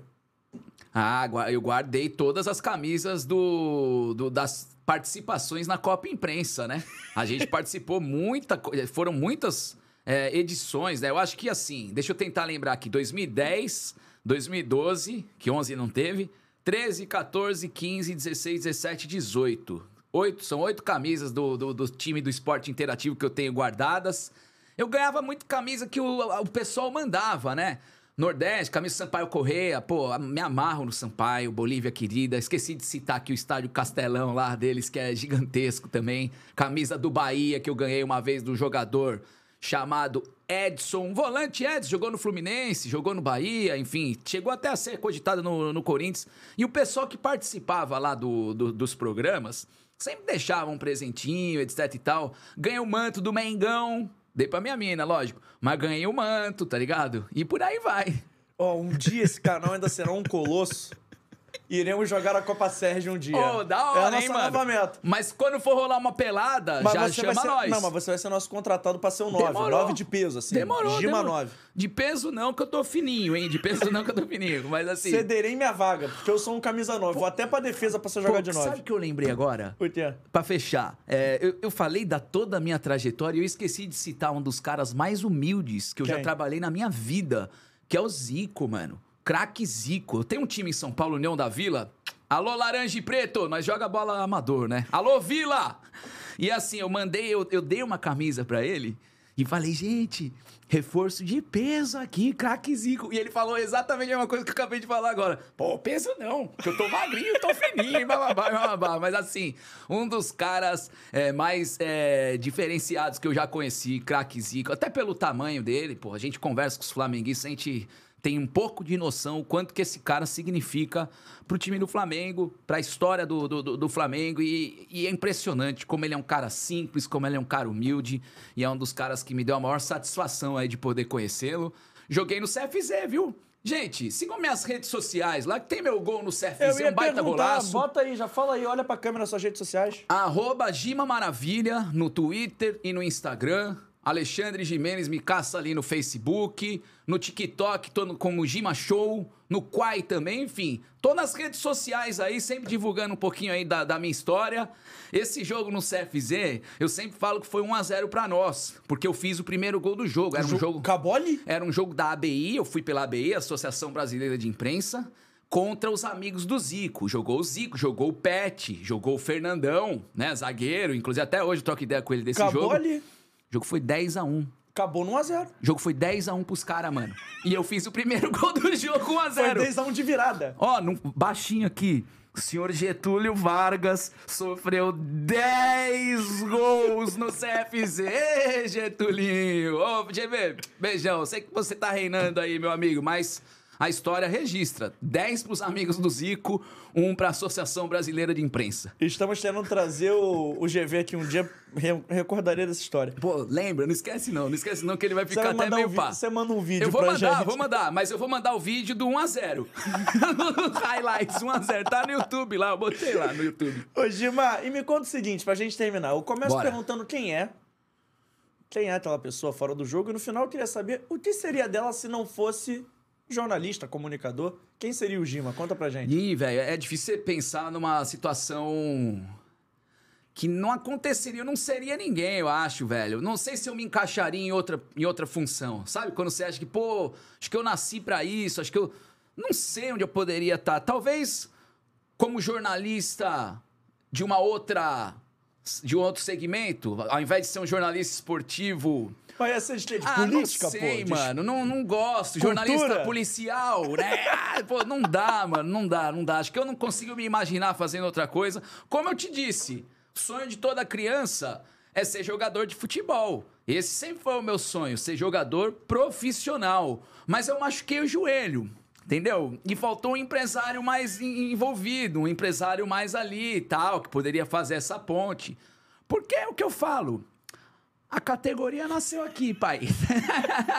Não, brincadeiras à parte, mas o meu sonho sempre foi ser jogador de futebol. E como todo jornalista esportivo, sou um jogador de futebol frustrado, mas um jornalista bem resolvido, graças a Deus. Foi Gima, demais, hein? foi legal? Valeu demais. Foi, muito bom. Tá foi maluco. muito ruim? Não, muito Vai bom. voltar mais vezes quando voltar ao Rio com mais Sempre tempo? que quiser, eu tô aí à disposição. Agradecer o Robinho que fez a ponte. Mais uma JP? vez, Robson Rodrigues, meu fechamento. Fechamento. Obrigado. Não é muito confiável, o cara torce pro Vasco e tá adorando a fase do Flamengo, empurrando o rubro-negro, etc e tal. Não é muito confiável, mas é parceiro. E, e assim, JP, agradecer pelo carinho, toda a equipe aí por ter dedicado esse tempo de, pô, buscar algum, algumas, alguns fatos aí da história, pô, colher ali o depoimento do meu amigo Bocão, tá ligado? E pegar com muito carinho aí pra fazer esse baita programa. Foi muito legal. Ganhei o dia e que venham as próximas participações aí, se Deus quiser. E sucesso pra todo mundo aí do Fora do Jogo. Quando Já é? voltar pro Rio, pra cobrir Corinthians e tudo mais, Boa. vai ser perto do jogo, a gente vem aqui pra fazer uma resenha. Amigo, temos São Januário ainda esse ano e Te ainda tem lá. Corinthians e Fluminense no Maraca. Isso, não, mas aí você volta, que a gente tem um programa de resenha também, tem que ficar te trocando uma Bora, ideia. bora. Você vem te bater uma resenha, tem só fala de bola. A gente fala da Fechou. carreira, fala só de bola. Pô, sorvetinho Ih, e sorvetinho papapá, o sempre. negócio aqui Ah. tá demais, hein? Qualidade. Valeu, JP. Obrigado a todo mundo aí pela, pela moral. Obrigado, Gima. Rapaziada, aqui que está no Fora do Jogo, o seguinte, aqueles recadinhos que você não pode esquecer. O primeiro de todos é se inscrever no canal, ativar o sininho da notificação, deixando o seu like, seu comentário e, claro, compartilhando. Mas antes, você tá se inscrevendo nesse canal, ativando o sininho, galera, que chegou aí através do Corinthians pelo Gima, tá se perguntando onde é que nós estamos, que estúdio bonito é esse, que som maravilhoso. Maravilhoso, hein? Baita, baita estúdio, pai. Gostou? Baita estúdio. aham. Estamos aqui no AGR Podcast Studios, o melhor estúdio de podcast do Rio de Janeiro. Para você fazer o seu projeto, é só apontar o seu telefone que você vai ter a oportunidade de entrar em contato com toda a rapaziada do AGR. O Abner tá nas carrapetas. Vitor, me ajuda, Vitor. Eu tô olhando pra você, Vitor. Pa- Rafa... Obrigado, Vitor. O Rafael tá aí hoje na casa também. Tem o Marcos, tem o Gabriel, tem o Igor, tem o Thiago, tem o DVD, que é craque no futebol. Ele tem até o podcast de futebol, o Podchat. Tem também o Beto. Pra ter gente mandou um um beijo, um abraço. Esqueci de ninguém, né? Esqueci. Esqueci de mandar um beijo especial pra Thaís, que sempre fala que eu não lembro dela. Então, Thaís, um beijo pra você também. Esse é o AGR Podcast Studio. Gostou da nossa identi- identidade visual, das cores do estúdio e tudo mais? Maravilha. Posso falar da cor ou não? Pode, pode. Corneta, não, vai, Brincadeira vai. essa parte. Eu até falei, gente, muito verde aqui. Como é que a torcida corintiana vai prestigiar? Mas brincadeira essa parte que tá maravilhoso, profissional e a estrutura necessária aí pra fazer esse baita podcast que o JP arrebenta aí. Ó, Tira de letra. Nossa identidade visual, o vídeo que fica passando, a vinheta, tudo é criação da Carretel Mídia, que desenrola grandes marcas, grandes projetos, como Fora do Jogo. Tem um QR Code em algum lugar na tela e eles estão também em todas as redes sociais como arroba Carretel Mídia. Um beijo para eles. Seguindo nos meus avisos, a partir de amanhã, você que gosta de dar uma caroninha pra gente no ônibus, na barca, no metrô, no Uber, pode ouvir nesse podcast no Spotify, no Amazon Music e também lá no Google Podcast. Faz o seu download, não consome pacote de dados, você vai baixar no Wi-Fi, né? E vai dando essa caroninha. Aproveita que a resenha tá muito da boa. Olha só, o nosso canal de cortes, o Corte Fora do Jogo Oficial, o Vitor vai lançar a pergunta, hein? Se o Vitor não lançar, eu vou ficar puto com ele. Você vai lá, vota se você quer uma live pra gente falar do casamento às cegas ou de qualquer outro assunto cultural. Vamos falar de futebol, não, vamos falar de outras coisas. Vamos falar no canal de cortes, você pode se inscrever também. O canal, do, o canal de cortes é um nome muito criativo. Corte Fora do Jogo Oficial. E olha só, vou te falar, Vitor, vou lançar pressão pra você, tá? Estaremos na Twitch dentro de algumas semanas, já é isso, Vitor? Boa. Não sei quando, não sei como, não sei onde, mas é isso é criação e culpa do Vitor Vita. Ele resolve isso, né, Vitor Vita? Não tem problema. E olha só, nossas redes sociais também. É muito olha só, porque tem muita coisa pra você olhar mesmo, tá? Nossas redes sociais, arroba Fora do Jogo Teste, no Twitter, no Instagram e lá no TikTok, onde eu vou cravar hoje, Vitor. Não vou falando de pelo visto, não. onde somos relevantes, passamos dos 2 milhões de likes. E olha só, tem um vídeo com quase 2 milhões de views. Assiste esse vídeo lá, que tem esse 1,9 então um toque. Assiste lá que eu quero logo chegar nos 2 milhões. Dá essa moral. Segue a gente em todas as redes sociais. Nossas redes sociais estão crescendo. Estamos rumo aos 80 mil lá no TikTok, né, Vitor? Você gosta?